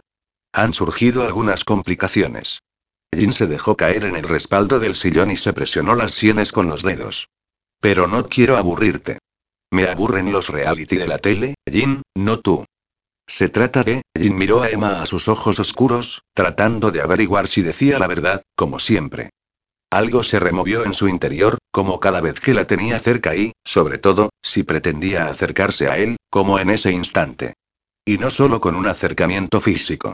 No confías en mí, ¿verdad? Planteó Emma con tristeza. Al menos, no como para contarme cosas de tu trabajo. Jin no dijo nada, se limitó a seguir mirándola. ¿Crees acaso que voy a ir con el cuento a cualquiera? ¿Que planeo seducirte para obtener información, en plan espía industrial? Por si no lo sabes, soltó furiosa, seducir a hombres para obtener algo a cambio es algo que solo he hecho una vez, contigo, y no pienso hacerlo más. No es eso, murmuró Jin. Se pasó las manos por el pelo y después se frotó el rostro. Tu exprometido me está poniendo las cosas muy difíciles, acabó por declarar. Alberto. Joder, se quejó, comprensiva. Tiene demasiados aliados en las más altas esferas, le explicó. Ser su enemigo se paga caro, lo siento. No importa, contestó Jin. Solo espero que le llegue su día y se puedan probar todas y cada una de las veces que incumple la ley. Yo también, pero no será fácil. Al final, se ha salido con la suya y se acaba de prometer con la hija del presidente de la Generalitat, con lo que su sueño de verse respaldado por un político influyente se verá cumplido. En fin, suspiró Jin, tendremos que apañárnoslas. Ahora, si me disculpas, claro, me voy a dormir. Emma se levantó de la silla y, antes de dar un paso hacia la puerta, pareció pensarlo mejor y se giró hacia Jin. Rodeó la mesa y, cuando estuvo a su lado, se inclinó y le dio un beso en la mejilla. Buenas noches, Jin. Cuando Emma cerró la puerta del despacho, Jin cerró los ojos y se llevó la mano derecha a la mejilla, como si de esa forma pudiese conservar ese beso para siempre. Un par de horas más tarde, Emma continuaba sin poder conciliar el sueño. Reconocía que desde el cambio de habitación no había vuelto a padecer pesadillas o insomnio. Ese momento. Pulsó su teléfono móvil y miró la hora. Solo eran las 12 de la noche. Bufó y trató de acomodarse la almohada y las ropas desordenadas de la cama. A pesar de la casi total oscuridad reinante, debida a las nubes que tapaban esa noche la luna, un tenue resplandor argentino entraba por la ventana. Suficiente para que pudiese captar una sombra entre las cortinas. La silueta de una mujer. Como movida por un resorte, Emma giró su cuerpo hacia la mesilla y pulsó el interruptor de la lamparita, creando el círculo de luz necesario para poder ver bien la totalidad de la habitación. La sombra ya no estaba, pero estaba convencida de que alguien había estado allí. Ya no la había pillado en mitad del sueño, sino lo suficientemente lúcida debido al insomnio como para saber que no lo había soñado. ¿Quién anda ahí? gritó. Silencio. Joder, dijo saliendo de la cama de un salto. ¿Quién eres y qué quieres? Volvió a gritar hacia ninguna parte en concreto. Despacio, se acercó al ventanal. Con el corazón a mil por hora, apartó la cortina con una mano y observó que el cierre no estaba echado. Qué extraño. Abrió el ventanal y se asomó al balcón, desde donde se observaba la total oscuridad de la noche cubriendo aquella parte del jardín. Le pareció ver movimiento en un arbusto, percibir el sonido de sus hojas, pasos, pero ya no estaba segura de nada. Dio un paso atrás, cerró bien la ventana, y volvió a quedar paralizada cuando el olor a perfume volvió a envolverla. No te tengo miedo. Soltó a voz en grito. Diana o quien quiera que seas. Sin recibir respuesta, salió del dormitorio, dejando el miedo dentro y cambiándolo por furia. Por suerte, la habitación de Jin se encontraba ahora mucho más cerca y no tenía que pasar frente a la de Diana. Sin pensarlo mucho, abrió la puerta con cuidado y se internó en el cuarto que ocupaba su marido. Una pequeña luz auxiliar seguía emitiendo un tenue resplandor amarillento, lo que le sirvió para poder observar mejor cómo se movía de forma convulsiva sobre la cama.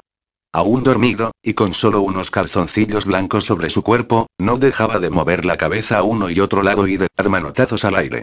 Su cabello, así como su rostro y su tórax, brillaba por el sudor, y no dejaba de emitir gemidos y sonidos incoherentes. No, por favor, no, vete, por favor, no, gemía y sollozaba. Emma se acercó y se sentó en el filo de la cama, llena de pesar al verlo así. Jin susurró. ¿Me oyes? En ese momento, Jin dio un grito desgarrador y levantó de golpe la parte superior de su cuerpo, llorando y jadeando, lo que hizo que Emma se tapara la boca para ahogar el llanto que la atenazaba. Jin. Gritó echándose en sus brazos. ¿Qué te ocurre? Le preguntó entre sollozos. Cuéntame qué te hace ponerte así, por favor. Emma. balbució él, aturdido. Pero se dejó abrazar por ella y a la vez la estrechó entre sus brazos con fuerza. Enredó sus dedos en los dorados cabellos e inhaló su suave fragancia, llenando sus pulmones de aquella paz que ella desprendía. ¿Qué te ocurre? Le volvió a preguntar, mientras levantaba su rostro y lo miraba. La humedad de las lágrimas cubría las mejillas de Jean y ella se las enjugó con la punta de la sábana, sorprendida porque él no se resistiera. En realidad, la miraba con ternura y la rodeaba todavía con sus brazos. Solo son pesadillas, dijo él, apoyando su frente en la de ella. No es nada. ¿Qué no es nada? preguntó Emma, indignada. Has gritado, llorado y casi caído de la cama. Me mata verte así. Yo, lo siento. No quería preocuparte. El cuerpo de Emma comenzó a aflojarse y a llenarse de calor. Jin le cogía el rostro entre sus manos y exhalaba su cálido aliento en su boca. Todo él desprendía calor. Cuéntamelo, Jin le pidió. Necesito saber qué te ocurrió, para poder consolarte, para poder ayudarte. Para poder luchar juntos contra lo que sea que no te deja seguir adelante. Yo, titubeó él, mirándola de nuevo a los ojos. Sigues sin confiar en mí, ¿verdad? Lamentó ella. Quiero hacerlo, susurró él, quiero hacerlo, no temas nada, murmuró ella. Por favor, Jin, Jin todavía tenía sujeta la cabeza de Emma entre sus manos, y sus rostros se hallaban a tan solo un aliento de distancia. A pesar de la reciente pesadilla, Jin se encontraba relajado, sin ganas de pensar en nada, ni en su oscuro pasado ni en su turbio futuro alejado de Emma. Movido por su instinto, se acercó aún más a ella y depositó sus labios sobre uno de sus párpados, después sobre el otro. A continuación sobre su nariz, sus suaves mejillas y, por fin, sobre los labios de Emma. Se acabó pensar en preguntas, problemas o porqués. Emma solo podía pensar en abrir su boca y sentir la lengua de Jin enlazarse con la suya. Dios. De nuevo su excitante sabor, tan misterioso, tan masculino. A pesar del tiempo que hacía que no se besaban, Jin movía sus labios con ternura, suavemente, de forma lenta y pausada, adaptando sus labios para no despegarlos ni un segundo. Ninguno supo quién pudo haber emitido un largo gemido cuando el beso se hizo más intenso, cuando Jin tumbó a Emma sobre la cama y se acomodó sobre ella para seguir besándola, sin prisas, sin impaciencia, saboreando y disfrutando de su boca como no lo había hecho nunca. Emma, complácida y feliz, se sacó su camisola por la cabeza y el pantalón por los pies para quedar desnuda bajo el cuerpo de Jin. Él no pareció impaciente, como otras veces, únicamente continuó besándola con delicadeza, aunque sus manos hubiesen dejado de sostener sus mejillas para pasar a deslizarse sobre su anhelante cuerpo. Emma, gimió él cuando paró el beso para tomar aire. Chist, no digas nada, Jin susurró ella, al tiempo que hacía la cinturilla de sus calzoncillos y lo dejaba igualmente desnudo. No hables, no pienses, solo siente. Y entonces sí que Jin intensificó su abrazo. La apretó con fuerza entre sus brazos y volvió a besarla, más fuerte, más decidido, más osado. Sus cuerpos se habían unido y sus sexos se acoplaban a la perfección, obligándolos a mecer sus caderas mientras Emma abría las piernas y él se frotaba contra su vulva, húmeda e hinchada. Te deseo tanto, gimió Jin, mientras continuaba besando su cuello, sus hombros, sus pechos. Pues no dejes que se quede en deseo, contestó Emma, que acariciaba su ancha espalda y la suave piel de sus glúteos. Hazlo realidad, Jin. Al infierno, con todo murmuró él. La deseaba hasta el punto de olvidar por unas horas que hacer el amor con ella seguía siendo una mala idea. Que la unión de sus cuerpos significaba desproteger de nuevo su corazón. Que ella al final se marcharía y volvería a dejarlo solo. Pero el deseo a veces no atiende a razones. Lo mismo que el amor. Jin su lengua aún más al fondo de la boca de Emma, besando, lamiendo, mordiendo, mientras ella abría su cuerpo y sus piernas, exigiendo que la poseyera cuanto antes. Un momento jadeó Jin, separándose de ella un instante, esta vez lo haremos bien. Creo que en la mesilla guardo todavía una caja de preservativos sin estrenar. Jin estiró su cuerpo al máximo, intentando que su mano llegara hasta el tirador del cajón de la mesita de noche, que resultó estar más lejos de lo que pensaba. Consiguió llegar hasta allí, pero, una vez conseguido su botín, no se percató de que más de la mitad de su cuerpo estaba fuera de la cama. ¡Mierda! Exclamó cuando resbaló sobre las sábanas y cayó al suelo con un golpe sordo. Se vio de pronto ridículo, desnudo, con la caja en la mano y tirado en el suelo. Vaya porrazo. Soltó Emma con una carcajada. Joder, refunfuñó Jin. Intentando recuperar su orgullo, se encaramó de nuevo a la cama, aunque, en cuanto advirtió la risa compulsiva de Emma, no pudo evitar reír él también. Le resultó tan preciosa, desnuda sobre la cama, riendo sin parar, gracias por reírte de mi torpeza, rezongó Jin, cruzando los brazos. No era mi intención, exclamó ella entre risas convulsivas, pero estabas tan gracioso, ahí tirado, y tu cara de vergüenza, y continuó riendo. Espero que esto no te resulte tan gracioso. Jin rasgó uno de los envoltorios, obtuvo el preservativo y comenzó a deslizarlo sobre su miembro. Emma cesó su risa de inmediato. No, aquella imagen tan sensual de Jin no le provocaba risa precisamente, aunque reconociera que haber reído juntos le había supuesto la mayor felicidad. Reír con él había sido tan gratificante como una caricia, como un beso. Como si hubiese acariciado su corazón. Atesoraría ese instante para siempre. No, pero lo estoy deseando, le contestó. Jim buscó la entrada de su cuerpo y se deslizó dentro con inesperada facilidad. Ambos emitieron un profundo gemido al mismo tiempo, cuando se descubrieron unidos.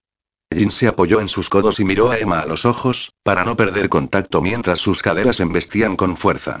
Ella abrió su cuerpo al máximo y lo rodeó con sus piernas, para sentirlo más adentro, más intenso. Dios, Emma gimió Jin. Llevaba tanto tiempo deseándote, volviéndome loco, fingiendo no necesitarte, tratando de ignorarte cuando lo que más deseo es tenerte cerca, Jin. Las palabras de Jin ayudaban a que Emma lo deseara aún más. Las embestidas en su cuerpo, su aliento en su boca, su mirada fija en ella, la totalidad de su piel unida a la suya, cuando ambos alcanzaron el clímax, unieron sus manos y se besaron, para tratar de beberse los gemidos y jadeos del otro, para estar aún más cerca si eso era posible. Cuando las convulsiones del placer fueron remitiendo, continuaron abrazados, pegados por el sudor y por el abrazo que no pensaban deshacer. Y así, juntos y enlazados, se quedaron dormidos sobre las sábanas revueltas. Capítulo 22. Señor, se ha dormido. Dijo Amparo mientras descorría las cortinas y dejaba que la luz del día iluminara la habitación. Son las siete y media. El ama de llaves interrumpió sus exclamaciones de atención y se quedó parada en medio de la estancia. Dos cuerpos desnudos y entrelazados yacían sobre la gran cama de Jin. Amparo, murmuró Jin, parpadeando para adaptar sus ojos a la luz, ¿qué haces aquí? Con cuidado, tiró de una esquina de la sábana y tapó la desnudez de Emma.